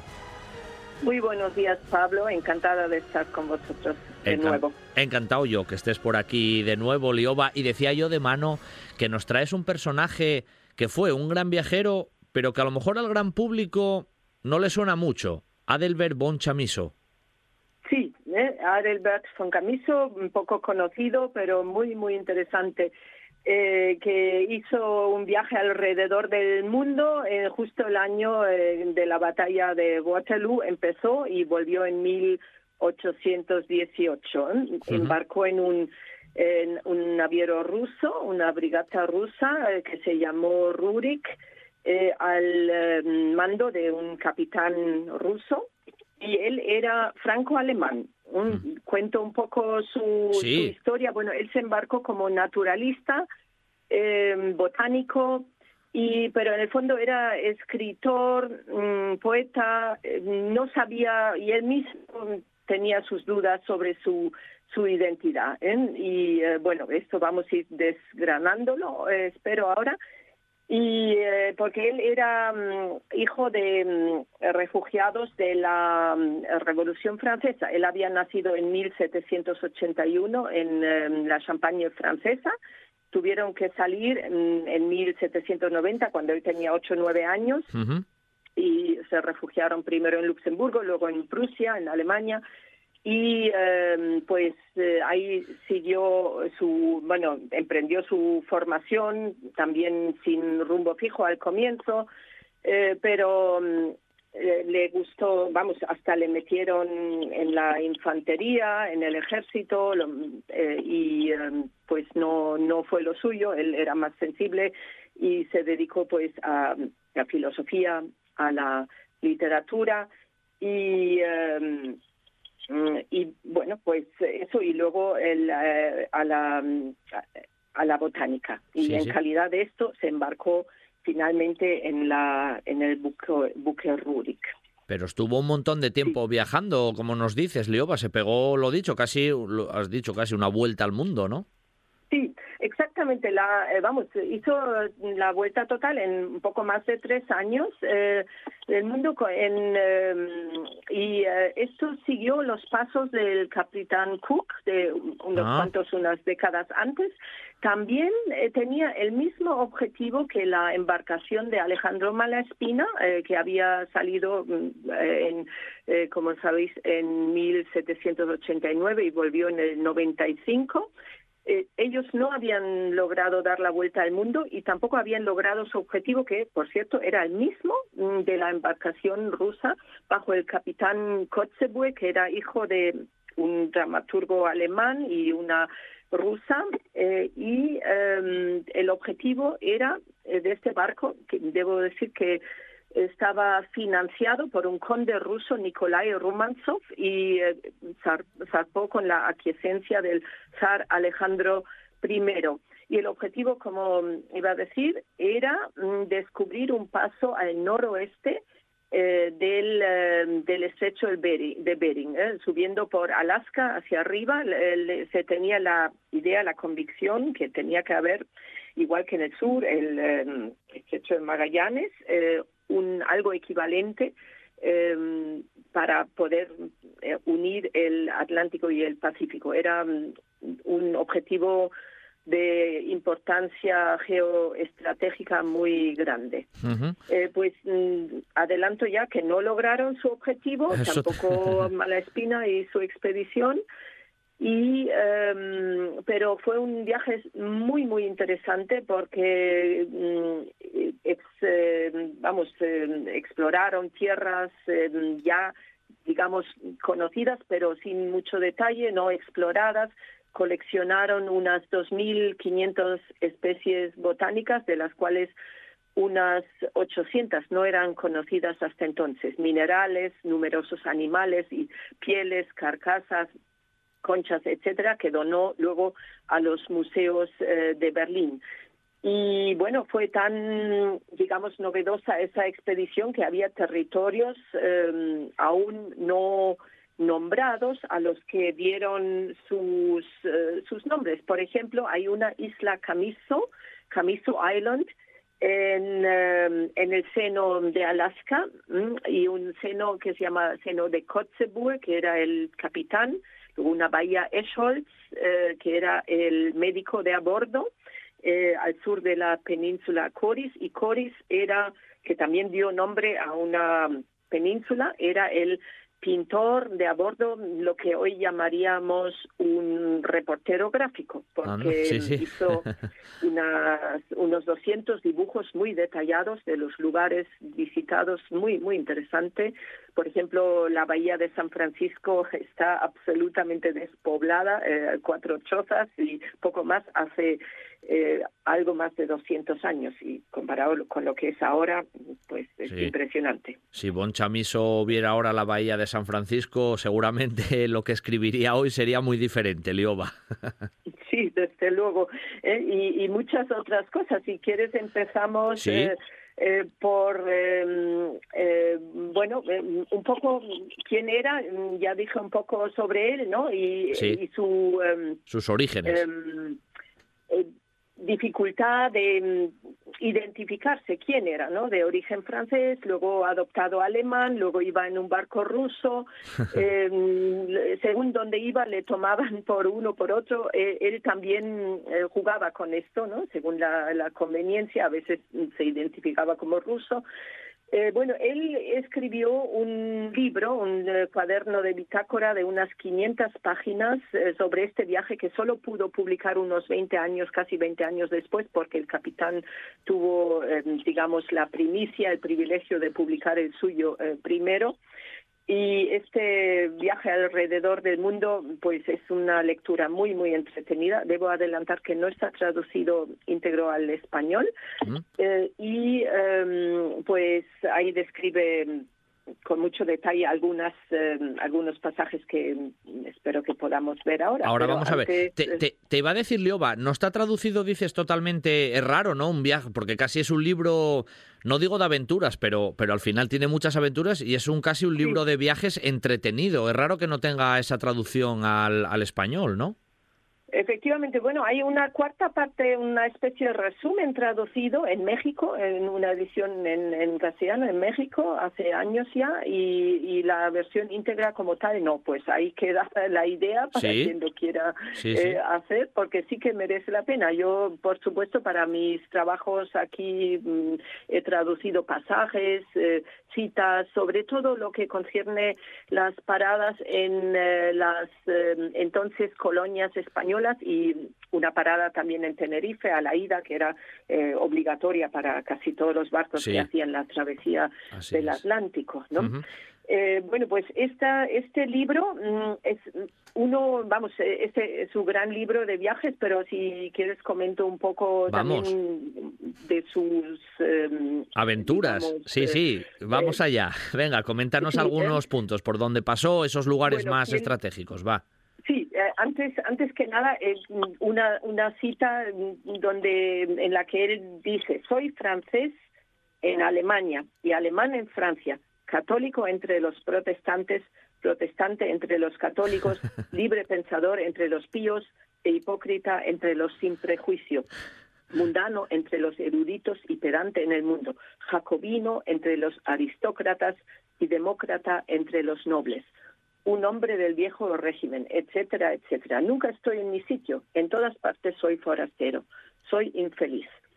Bien, mm. esta, estas tribulaciones que tenía el joven eh, Camiso debido a, a, los vaivenes de su, como ya había dicho, azarosa infancia, ¿no? que tuvieron que abandonar Francia, el castillo donde había crecido los primeros años, mm, se puso mm, eh, a subasta, no se vendió, entonces fue destruido, derribado y eh, pues eh, así em, empieza a labrarse pues el, su camino en, en, Alemania, también entra en el círculo de Madame de Stael en Ginebra, eh, y muy interesante, mm, hace eh, poemas, escribe poemas, eh, de los cuales luego, una década después, hacia 1840, Robert Schumann haría un ciclo de lira, de canciones, ¿no? Eh, que se titula Amor y vida de mujer. Se puede ver en YouTube, pues son muy bonitos, por cierto, también la música, ¿no? Sí, sí. Y bueno, pues eh, este hombre sin patria eh, también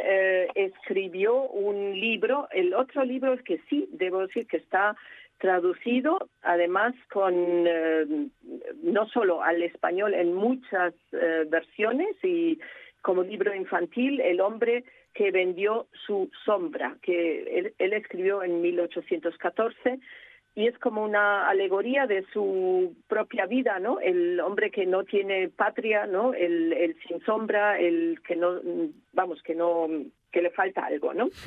Y eh, también hasta se tradujo este libro al vasco y al, al catalán. Y ese sí es muy famoso. El Peter Schlemil o Pedro Schlemil se ha traducido también el hombre que vendió o que perdió su sombra. Su sombra. Así está traducido. ese, sí se puede encontrar con relativa eh, facilidad. Es un relato, una, un relato largo o novela corta. Bueno. Pero bueno, em, vamos al viaje. Vamos, venga.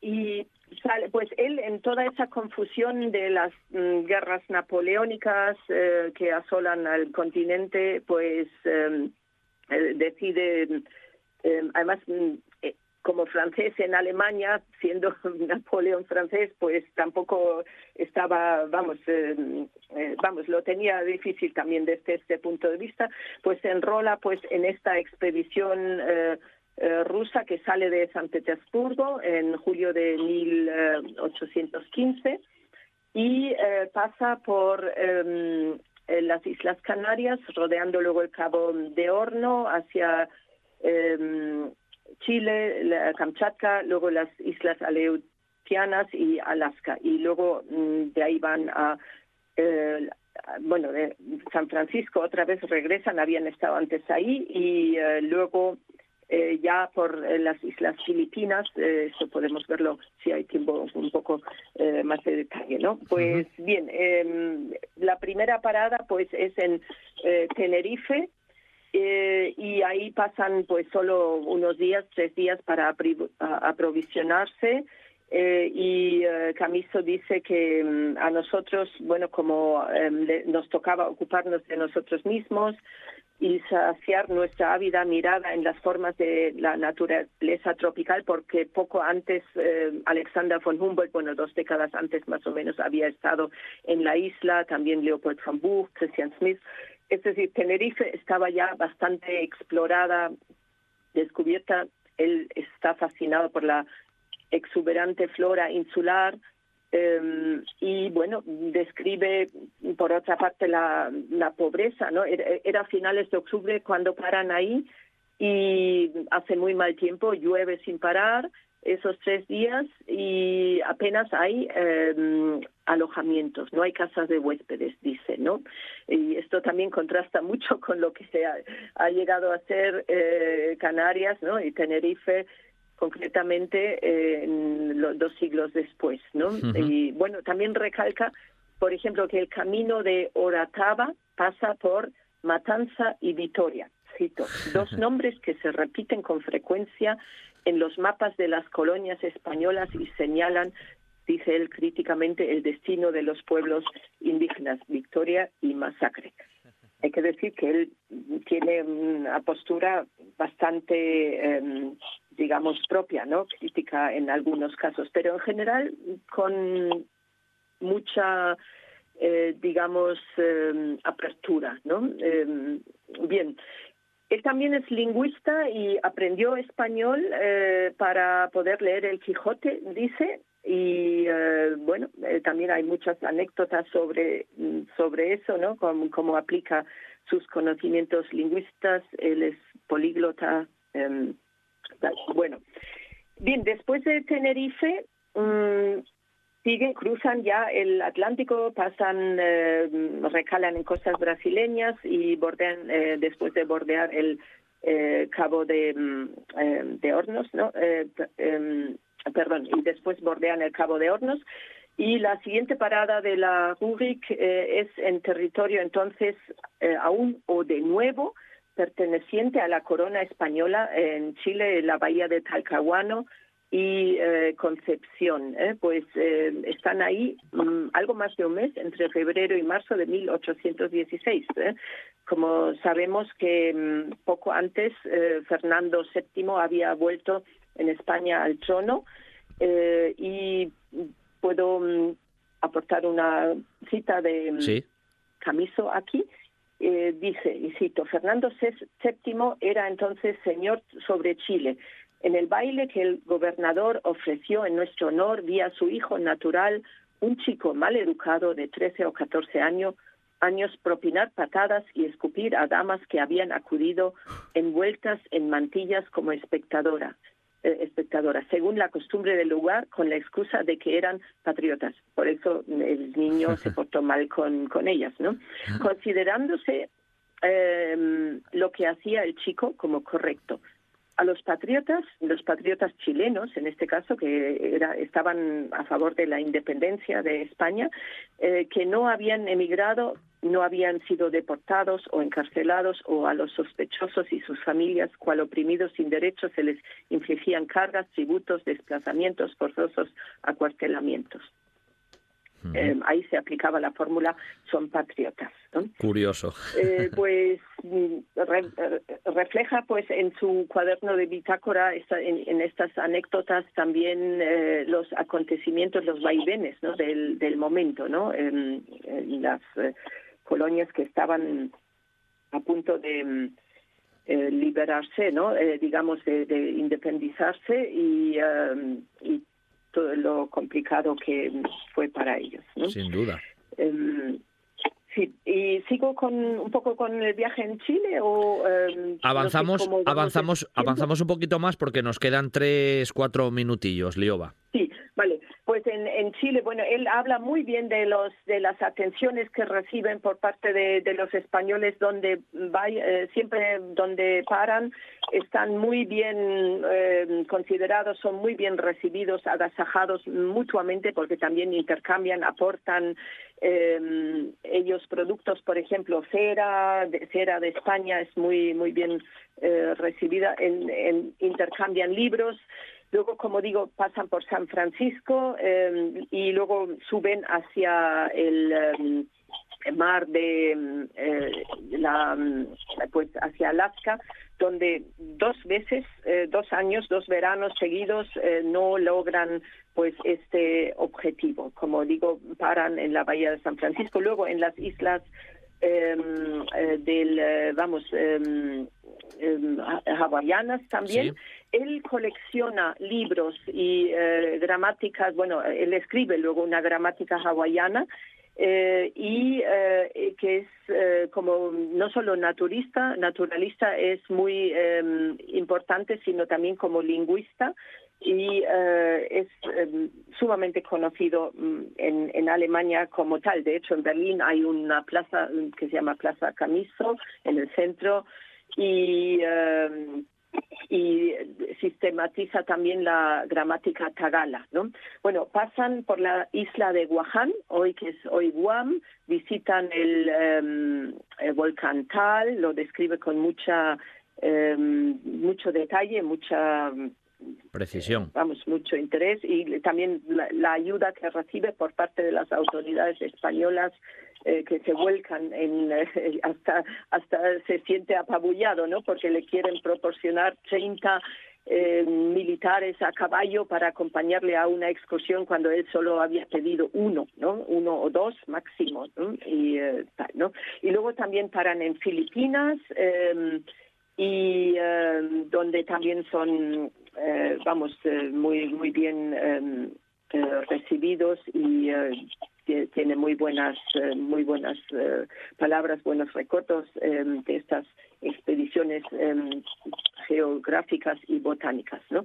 Pues como digo, uno de los grandes logros, aparte de las colecciones, es el estudio sobre las lenguas de las islas Filipinas y Marianas eh, llega a juntar, como él dice, una hermosa biblioteca de tagalistas e historiadores de Manila y eh, en todas partes, como digo, eh, encuentra la disposición más humana, la mejor disposición de serme útil y las maneras más cordiales. Y, de hecho, la biblioteca Tagala sobrevivió un incendio porque fue después de su familia lo primero que salvó en 1822 de la casa en llamas y eh, por tanto pues eh, ahí la, sigue estando en, en las bibliotecas de Berlín.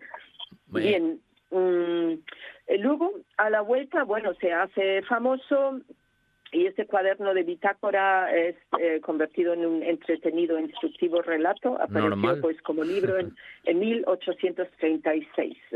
Y el propio Alexander von Humboldt, Alejandro de Humboldt, lo propone como miembro de número de la Real Academia de las Ciencias de Berlín, recibe ya una paga, es eh, ya muy conocido y reconocido y bueno, pues muere en 1838 de una enfermedad pulmonar. Mm, hay que decir que en muchas, muchos de estos dibujos que hizo Curis eh, eh, aparece con una pipa fumando, igual tiene algo que ver. Algo tuvo que ver. Eh, seguro, seguro. Es interesante esto para investigar. Bueno, en, en total que sigue de plena actualidad. De hecho, hasta hace poco hubo un premio, Adelbert von Camiso, eh, concedido por la Fundación Robert Bosch a escritores en lengua alemana cuya lengua de origen es otra, eh, como fue el caso de este consagrado y eh, famoso escritor y explorador franco-alemán. Pues, pues con, eso nos quedamos, Lioba, porque se nos agotó el tiempo, pero menudo viaje impresionante y bien narrado, además por ti, de este Adelbert von Camiso, seguramente muy desconocido hasta hoy. Te doy un beso muy fuerte, te doy las gracias, Lioba, y ya sabes, hasta la próxima, ¿eh? Hasta la próxima. Muchas gracias, Pablo, gracias. y todos los oyentes. Hasta luego. Adiós. En Mieres, todos los caminos conducen a la naturaleza, como la Ruta San Justo, a rutas monumentales, como la del Pozo Santa Bárbara, y rutas culturales, gastronómicas, teatralizadas, caminos medievales, el Camino de Santiago. Encuéntrate con todas las rutas en mieres.es. En Asturias, todos los caminos conducen a Mieres.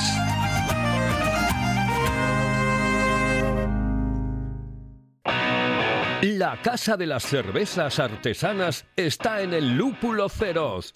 20 grifos y más de 100 referencias para sorprenderte en cada visita. Danesas, americanas, británicas y por supuesto las mejores cervezas artesanas de Asturias. En Oviedo, en la zona del Milán, el Lúpulo Feroz. Para beber lo mejor.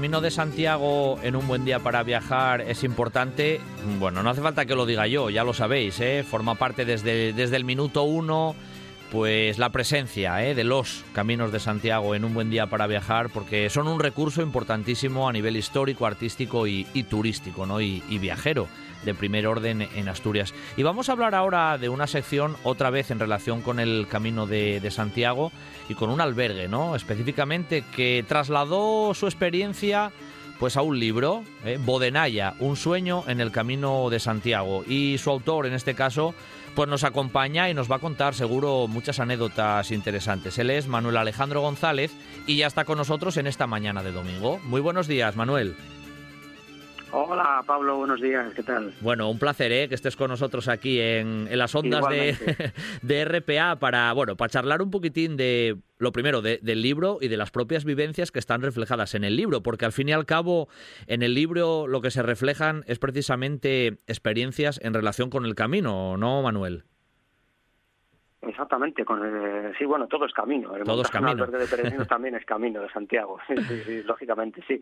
El libro sí eh, son anécdotas de, de, bueno, yo tuve un, en su día tuve un sueño de abrir un albergue de peregrinos a raíz de hacer el camino muchas veces y, y son anécdotas de, de, la búsqueda de un lugar para hacer realidad ese sueño. Una vez encontrado de la, de la rehabilitación de la casa, anécdotas de, de una persona de ciudad como yo, yo soy de Madrid, a, a, trasladarme a un, a un pueblo de 50 habitantes en Asturias, en la montaña asturiana, y luego anécdotas con los peregrinos en el albergue eso, eso es tremendo, ¿eh, Manuel? Porque tú no eres una excepción. Todos los que mm, os metéis en el tema de, del Camino de Santiago se convierte un poco Mm, perdona que te lo diga, un poco en un vicio, ¿eh? Porque os queda ahí ya marcado, a, marcado a fuego directamente, ¿eh? Os transforma directamente. Totalmente, es un vicio, tú lo has dicho. Es una droga.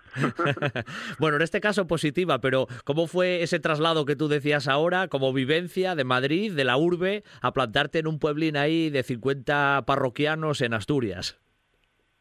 Pues muy bien, la verdad. Eh, cuando uno hace lo que quiere hacer, es, raro que salga mal, pero la verdad es que salió todo rodado, muy bien, la verdad es que muy bien, tanto los vecinos como la búsqueda en principio de trabajo, la rehabilitación de la casa, fue todo de maravilla, fue, fue un placer, o sea, yo lo que quería es salir de, de aquel atolladero que para mí significaba ya Madrid, yo era taxista en Madrid, te puedes imaginar, y, llegar a, a, una aldea como, como Godenaya, en el Consejo de Salas fue maravilloso, fue verdaderamente un sueño cumplido, sí, sí. Oye, ¿cómo fue ese precisamente ese, ese proceso de búsqueda del lugar idóneo que nos comentabas así un poco ahora sobre la marcha, que fue casi el, preparativo? ¿Por qué, por qué Bodenaya?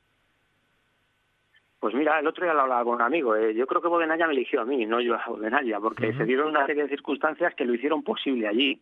No, yo no, no es que no es que buscara justo en ese en, esa aldea, no, montar el albergue, sino que bueno, haciendo el camino primitivo, pues eh, una serie de circunstancias me hicieron alargar la etapa desde Oviedo en vez de parar en San Juan de Villapañada pues avancé un poco más hasta Cornellana y no, no contento con eso, avancé un poco más el mismo día hasta Salas y que precisamente a lo mejor por tomar esa decisión eh, pues estuve yo en Bodenaya, ¿no? Porque justo al llegar a Salas te llegabas a la, al antiguo albergue, había una inmobiliaria y me puse allí a mirar casas y digo, hombre, mira, pues Bodenaya, pues yo creo que, que puede ser, puede ser ahí.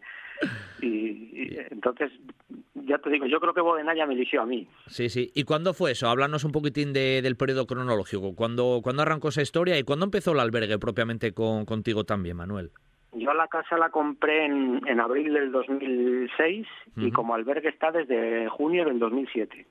O sea, desde el 2007 para acá. Eh, ahora, ahora hay otro chico allí también que está al frente de, del propio albergue, ¿no? Exactamente. Yo el albergue llegó un día en que, bueno, todo en la vida tiene un ciclo mi ciclo en Bodena ya terminó y, en búsqueda de nuevos horizontes pues se lo vendía a David, que es el chaval que está allí ahora llevándolo de una manera excepcional. Pero bueno, em, el sello de, de Bodenaya contigo ya va a ir siempre, ¿no? Siempre, siempre. Yo seré Alejandro el de Bodenaya, siempre. Eso ya lo vas a llevar casi en el carnet de identidad, en el DNI directamente. Total, ¿eh? total, totalmente, totalmente. De hecho, mi carnet de identidad todavía está, creo que es ilegal, pero todavía está la dirección de Bodenaya. Bueno, como no, como no nos escucha, como no nos escucha nadie, no te preocupes tampoco, ¿eh? que, no, que no pasa nada. Oye, Manuel, eh, con respecto al tema del libro, eh, ¿cómo se fraguó el tema de, del libro? ¿Por qué decidiste también un poco reflejar todas esas vivencias en, en el libro? Bueno, pues eh, Bodenaya es un albergue que, que no deja a nadie indiferente. Es un albergue que funciona de una manera muy particular. Entonces todo el mundo que se hospeda allí afortunadamente queda encantado. Y bueno, es un poco pues, para dejar constancia de, las anécdotas, de un poco de la historia del albergue, ¿no? Eh, pues mucha gente me decía, hoy tienes que escribir un libro del albergue, la historia del albergue y tal y al final al principio me daba pereza pero un buen día pues con pues yo qué sé me puse a escribir a escribir fue todo la verdad es que llegaron una anécdota y luego otra y luego otra y fue todo rodado un poco para dejar constancia y de, de la historia del albergue y seguro que se quedaron cosas en el tintero no Hombre, pues sí, claro, seguramente, seguramente sí. Yo he querido reflejar primero todas anécdotas positivas y, y luego todo las, las, más reseñables. Evidentemente, claro, se han quedado muchísimas en el tintero ocho años en Bodena ya conviviendo con los peregrinos dan para mucho, dan para una enciclopedia. Claro, claro. Oye, precisamente, ¿cómo, cómo ha sido un poco el contacto en general? Eh, me imagino que la experiencia, bueno, ya nos estás diciendo que, que fue positiva, ¿no? Hombre, ¿hubo algún momento también ahí un poco de cierta conflictividad o el peregrino en general, cuando se mueve y viaja, va con otra perspectiva totalmente diferente a lo que es un viajero normal y corriente cuando hacemos turismo en otros lugares. A ver, eh, conflictos siempre hay. Con tanta gente es lógico que, conflictos haya, ¿me entiendes? Eh, pero bueno, no, la verdad es que son, son puramente anecdóticos y, y la verdad es que el trato con el peregrino cuando, cuando, cuando el hospitalero es, ha sido también peregrino, normalmente se les comprende y, y y va todo bien, ¿sabes? Anécdotas malas, claro que ha habido siempre, claro que sí, en todos los aspectos de la vida, en todos los trabajos, pero la verdad, afortunadamente, son, son han sido muy pocas, muy pocas. Pocas, pocas. Bueno, no vamos a hacer mucho spoiler, pero tienes que comentarnos alguna, ¿eh? Alguna de esas que aparecen eh, en el libro y que, y que van contigo ya un poco porque, bueno, pues porque son un recuerdo, a veces incluso que te harán esbozar hasta una sonrisa, ¿no? Me imagino, en ese sentido también, Manuel. Sí, sí, sí, claro que sí, claro que sí. Pues anécdotas, pues a ver, así a bote pronto, pues yo qué sé, pues por ejemplo cuando el, el primer año que, que fue albergue era invierno y, yo estaba solo en la casa, no, no, no, no, en ese día no había peregrinos y a las 3 de la mañana oigo yo por la ventana, Alejandro, Alejandro, pues, ¿qué, pasa aquí? Y me asomo y era, y era Tomás, un vecino entrañable de Bodenaya, que el hombre me, me estaba llamando para que le ayudara a, a, a, en el parto de su, de su vaca pastora. Ah. Entonces, bueno, no es una anécdota de peregrinos, pero bueno, es una anécdota de, del albergue y, bueno, pues eh, para una persona de Madrid que, la leche viene en botella, eh, ayudar a, un parto de una vaca fue una experiencia religiosa. Me lo imagino, además es eso, porque en el libro ya no solamente es el contacto con el peregrino, sino también un poco tus, tus vivencias de, esa vida cotidiana, que por ejemplo este, esta cuestión que nos comentabas, pues formó parte un poco de, tu vida en Bodenaya directamente, ya no solo por el camino. E, exactamente, exactamente, claro, es un poco la convivencia con, con los demás vecinos, con eh, el cambio de, de, ya te digo, de una persona urbanita a una aldea, la búsqueda de trabajo, la, suerte que tuve con el trabajo que, que me dieron Paco y Belén en, en grado, conduciendo un camión. Fue todo rodado, ya te digo. eh, ¿Por qué el camino tiene tiene ese punto, como decíamos antes, de, vicio, desde tu punto de vista? ¿Qué, ¿Qué, tiene de especial? ¿Por qué? ¿Por qué os marca tanto, Manuel? te pregunto a ti, lógicamente, porque tú lo has vivido en primera persona y trabajando en el propio medio, ¿no? Como, como hospitalero. Pues este es muy sencillo, es muy sencillo. Es porque en el camino eh, la persona o el peregrino, en este caso, siente libertad, libertad al 100%. Tu única preocupación que tienes es caminar y todo lo imprescindible para vivir lo llevas en la mochila. Y eso es una sensación extraordinaria y animo a todo el mundo que no lo haya hecho todavía a que lo haga porque verdaderamente merece la pena. Es eso, la sensación de libertad que tienes. Correcto. Oye, el camino primitivo donde tú te viste y que tú hiciste como, como peregrino, eh, porque creo que has hecho más caminos, ¿no? ¿Te impactó mucho la primera vez que lo hiciste por paisajes, por el lugar? ¿Qué, te pareció un poco en ese sentido también como, como primera experiencia? Pues a mí personalmente, pues yo es que estoy enamorado de Asturias. La primera vez que fui a Asturias fue para hacer el Camino de Santiago.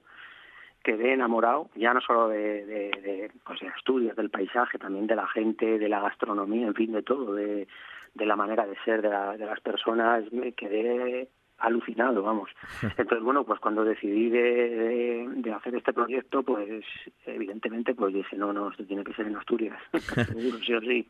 Claro que sí. Oye, ¿cómo conseguimos el libro? ¿Se lo podemos conseguir todavía, Manuel? ¿Cómo, cómo podemos llegar ahí? Sí, hay una, hay una página de Facebook que, que se llama como, como el libro, Modelaya, un sueño en el Camino de Santiago. Ahí, pues mandando un mensaje se puede conseguir, o bien en el albergue de Bodenaya también. En el mismo albergue, ¿no? O sea, hicisteis, hicisteis presentación incluso, ¿no? En el propio albergue. Hicimos una presentación, una pequeña presentación en familia digamos, con, con vecinos de allí, con, con gente del camino que, bueno, pues que ya son más que, son más que, que peregrinos, son amigos ya, hermanos también y, y sí fue una presentación una presentación muy muy entrañable ahí en el albergue sí en agosto fue. En agosto o sea que bueno todavía hay como quien dice un poco reciente en el en el verano. Bueno iba a decirte que, que al final eso en nosotros en un buen día para viajar tenemos todos los fines de semana una sección dedicada al camino donde bueno una persona que casi nos hace ahí de peregrino virtual nos mueve a lo largo y ancho de todos los caminos porque bien sabes tú que por Asturias hay varias ramificaciones no y, al fin y al cabo, desde el punto de vista de nuestro programa, y seguro que tú en eso lo corroboras, todavía seguro quedan muchas cosas por hacer porque el camino sigue siendo un gran reclamo desde el punto de vista meramente también turístico, eh, Manuel. Ahí hay que, ahí tenemos un filón, como se suele decir también en Asturias, ¿no? Ni más ni menos, ni más ni menos, exactamente, claro que sí. El camino no es solo ya una peregrinación. Eh, eh, espiritual o religiosa o llamada como quieras, sino también es turismo, por supuesto, claro que sí. Eh, vivimos en el siglo XXI, no se nos olvide, y, el turismo forma parte del camino.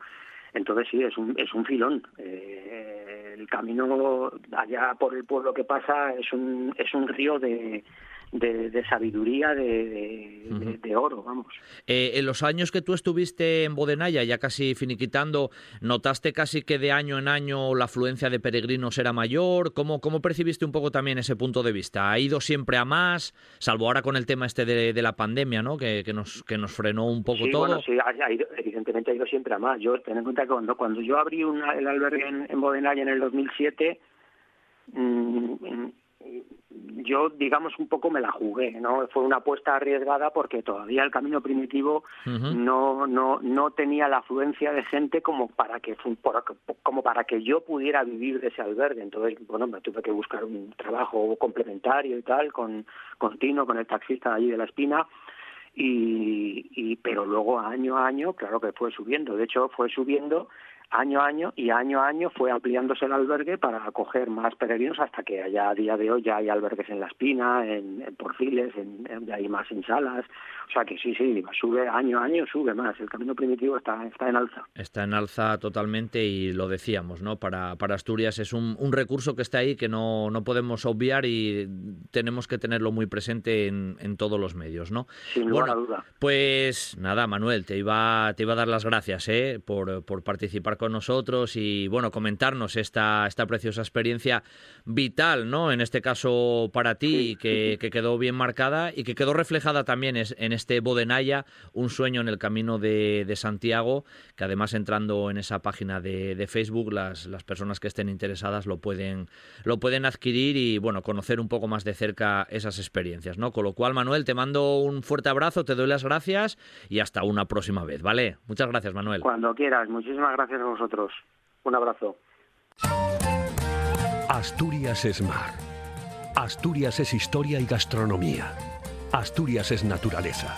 Y todo está en el lugar por el que todos preguntan, Sella. Las mejores rutas de senderismo señalizadas para que la naturaleza esté al alcance de todos. Las mejores olas en la playa de Vega para surfistas y aficionados al deporte acuático y la cueva de Tito Bustillo, Patrimonio de la Humanidad por la UNESCO, joya del arte paleolítico. Un lujo al alcance de todos. Riva de Sella, paraíso terrenal. Si piensas en chocolate, piensa en Argüelles. El chocolate nuestra pasión. Nuestro secreto, la selección de los mejores cacaos del mundo Descubre todas nuestras variedades y sumérgete con cada bocado en un mundo de sabores, de recuerdos, de sueños. Desde 1912, el chocolate artesano está en Gijón. Piensa en chocolate. Piensa en Argüelles. Un buen día para viajar con Pablo Vázquez.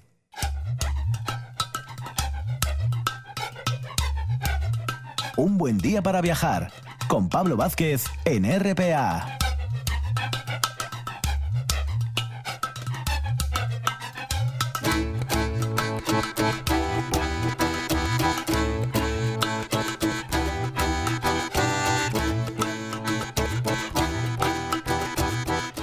Y para cerrar este impresionante viaje radiofónico que tenemos en esta mañana de domingo, pues lo vamos a hacer siguiendo uno de esos recorridos tras ese árbol totémico que tenemos en Asturias, que no hay otro que el Teshu.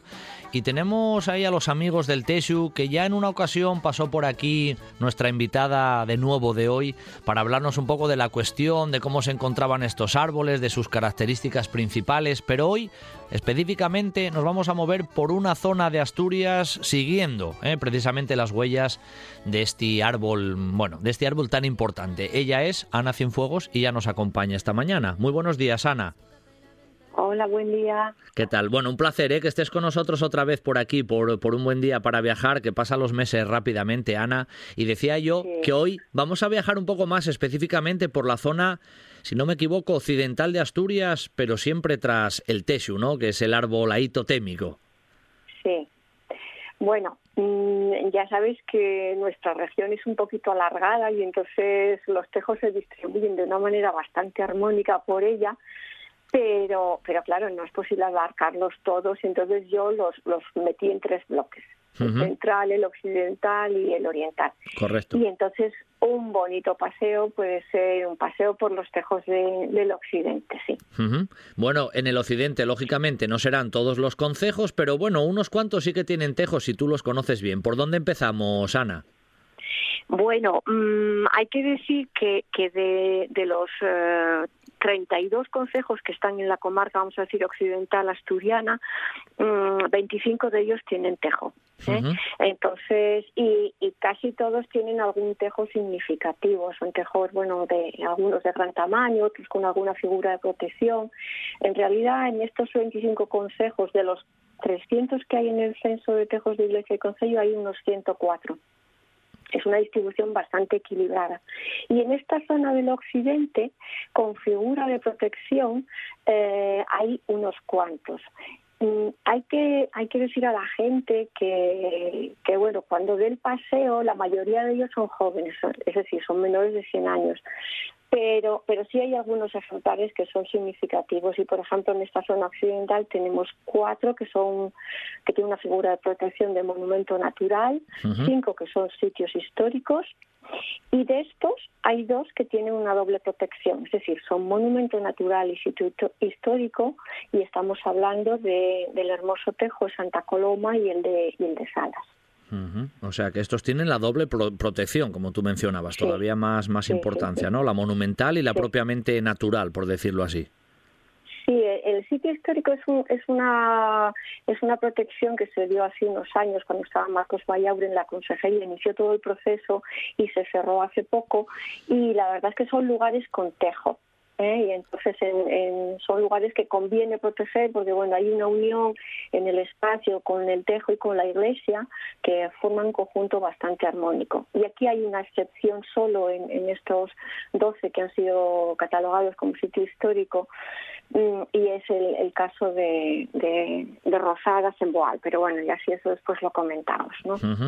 este de, de Santa Coloma está en el Concello de Allande ¿no? Bueno, sí, es que mm, dentro de la zona occidental, para mí, mm, vamos a denominarlo de una manera así un poco eh, folclórica, vamos a decir, la joya de la corona es el Consejo de Allante.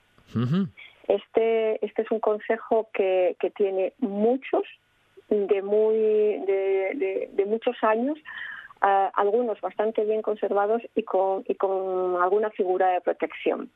Por ejemplo, el de Santa Coloma pues tiene dos figuras y está en, en. Entonces eh, es importante mm, pasear este consejo, da lugar a, a, una estancia prolongada, es un sitio del que se puede estar hablando por horas. Yo hace unos años tuve la gran suerte de conocer a Antonio García Linares, que, que es el cronista oficial del consejo y que me aportó una información valiosa porque había algún tejo que yo no tenía para nada controlado, en el caso del tejo de Is, por ejemplo. y, una de las charlas que tuve con él eh, pues fue que teníamos pendiente un paseo porque entre los tejos de Santa Coloma y Lago que se comunican, los dos son monumento natural, hay parece ser los restos de una antigua ermita y al lado hay un tejo que según él es eh, de mucha mayor envergadura que el de Santa Coloma y Lago, que ya de por, de por sí son, son tejos importantes. El de Santa Coloma, bueno, estaba viendo alguna fotografía precisamente en vuestra, bueno, en la página, ¿no? De, Amigos del Tesio, que es muy interesante, es imponente, ¿eh? Visualmente es espectacular. Sí, sí, sí. Santa Coloma es que es un lugar, bueno, todos tienen como cierta magia. ¿eh? eh es un, bueno, llegas por una carreterina como casi todos, bastante sinuosa, y, y te encuentras con con un tejo que está en el camino según bajas a la izquierda, que está metido entre, entre el muro eh, de piedra y ves las raíces, es todo muy bonito y después te encuentras con el tejo, vamos a decir, el de iglesia, que tiene un pequeño altarcito y, tal. Bueno, pues el tejo de Santa Coloma lo está pasando mal porque es un tejo que, que tiene ya muy poca hoja.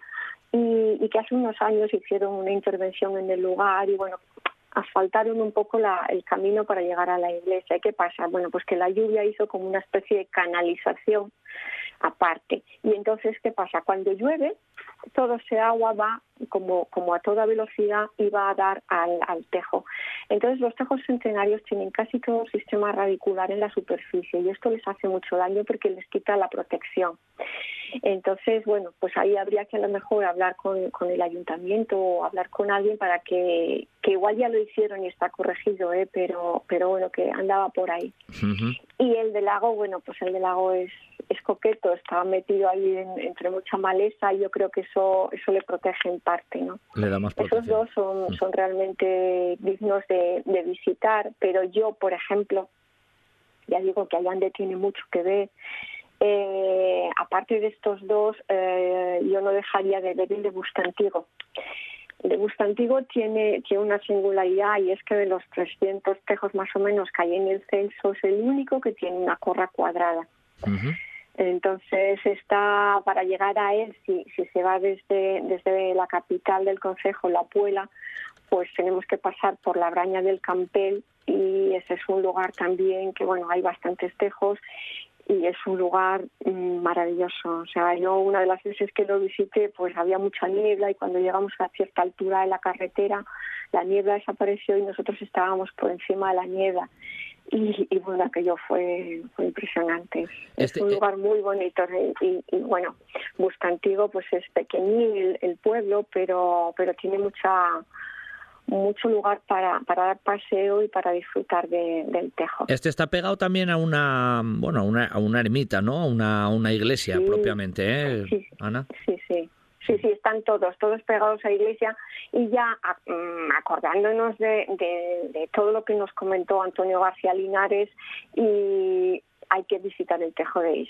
El Tejo de Is queda por una carreterina muy estrecha y está al lado de, de, una, de una capilla eh, que fue construida, fue construida por, por los señores del lugar y según Antonio García Linares, pues eh, es una capilla que está dedicada a San Bartolomé, San Bartolomé, perdón, y es de la casa de Bártalo y entonces parece ser que en el testamento eh, pues figura que se había construido esa capilla con la intención de que mm, se hiciesen misas por el, el señor de la casa que era Bartolomé Fernández de Is y la esposa doña Rosa Alba, ¿no? Entonces, y al lado plantaron un tejo. Este tejo es, tú cuando lo visitas ves la capillina que es chiquitina y ves ese pedazo de tejo y dices, madre, va a acabar con él. Pero bueno, ahí están los dos conviviendo.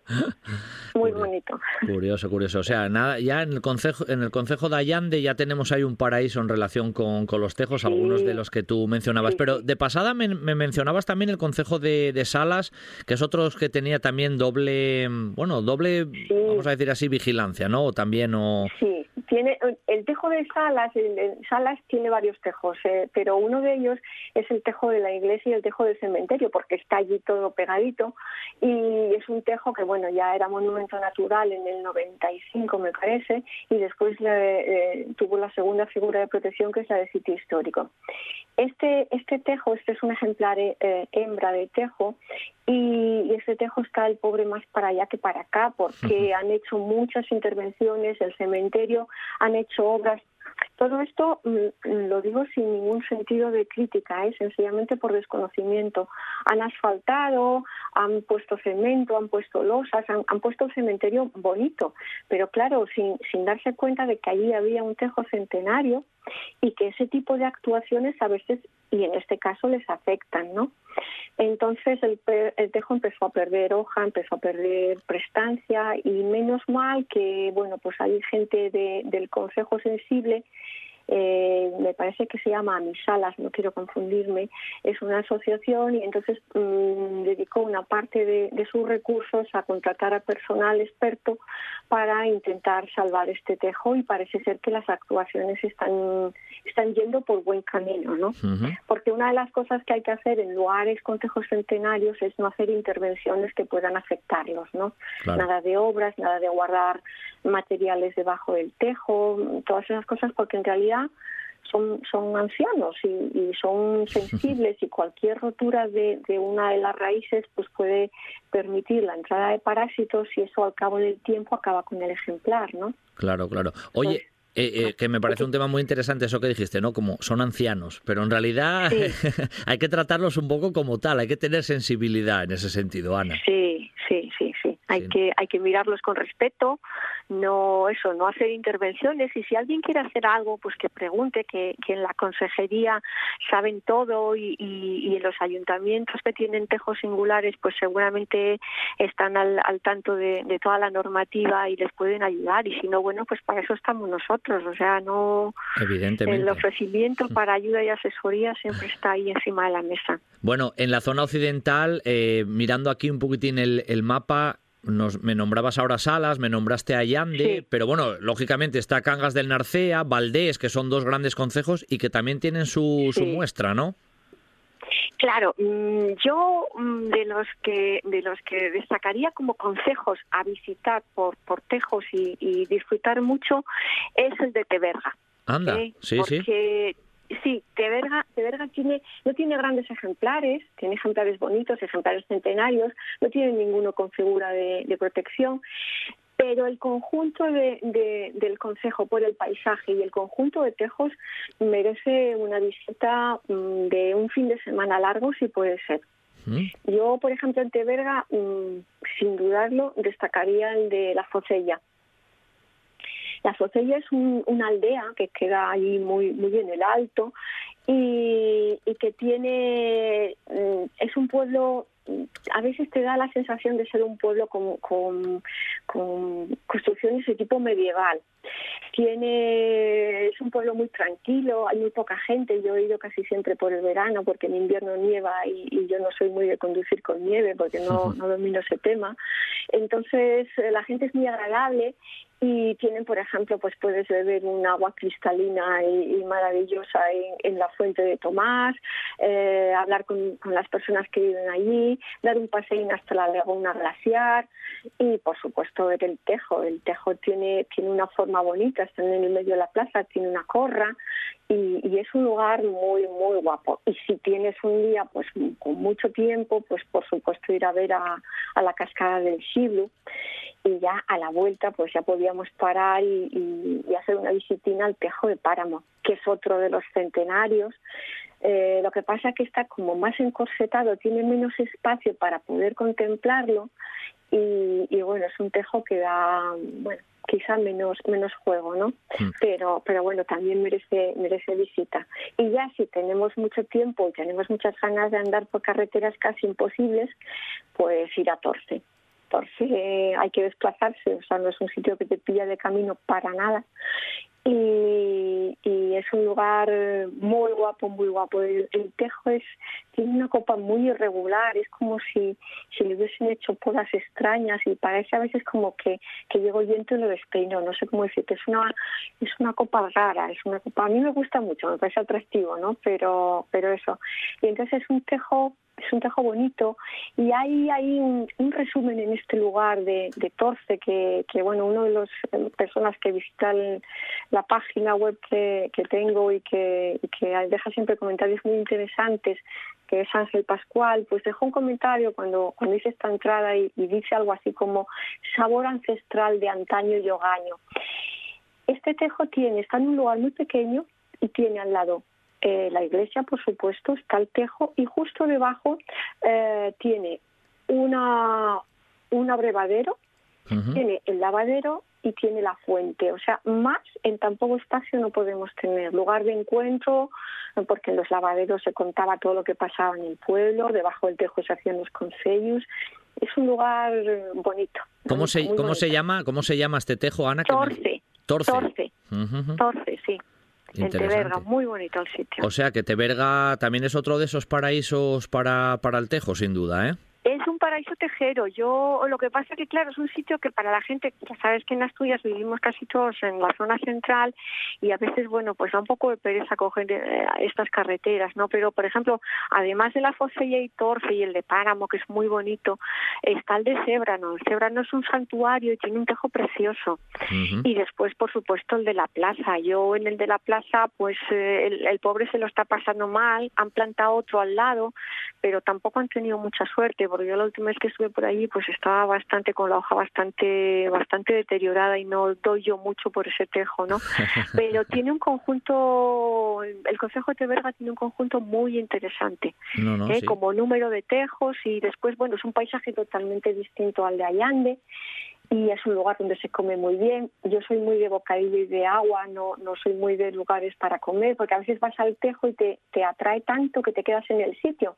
Entonces siempre llevo bocadillo y botella de agua. Bueno, además, Ana, esto que tú estás mencionando, estos lugares, ¿no? Por ejemplo, el mismo de Torce o estos que mencionabas de Páramo, de la, de la Focella. Bueno, es la carretera en realidad, para que los oyentes también se hagan una idea, la misma que es la del puerto de Ventana, que, que bueno, que hoy en día, hoy se transita pues muy bien por ella, es un paisaje espectacular y tampoco está tan lejos, porque ahora Teberga se, se va rápido, ¿no? O sea que... Se va rápido. Que iba a decirte yo... Torce, sí, para Torce un poco diferente, sí, más lejos. ¿eh? Para Torce hay que tener ganas. Hay que y tener merece la pena, hay que decir. Sin dudarlo además. Bueno, pues hoy, bueno, yo creo que hemos hecho un recorrido por Asturias, por la Asturias más occidental en este caso, ¿no? Ahí por la zona de... Quedan muchos, ¿eh? Sí, claro, pero volveremos. Los amigos de, de los Tejos sois amigos de un buen día para viajar, con lo cual volveremos a hablar de, de estos recorridos por Asturias que como pretexto utilizamos pues recorrer y visitar, ¿no? Algunos de estos tejos impresionantes que tenemos por Asturias y que son siempre evocadores. Ana, muchas gracias como siempre y nada, la próxima seguimos recorriendo Asturias tras los tejos, ¿vale? Un abrazo. Gracias, gracias a vosotros y buen día. Qué gran fin de semana viajero tuvimos aquí en RPA en un buen día para viajar. Pero el fin de semana que viene, más historia, más arte, más cultura, más turismo y por supuesto más viaje. Así que no os lo perdáis, ¿eh? El fin de semana que viene regresamos. En la técnica, un fin de semana más, Quique Reigada y al micrófono, Pablo Vázquez. Lo dicho, el fin de semana que viene, más viaje en un buen día para viajar. Hasta el próximo sábado.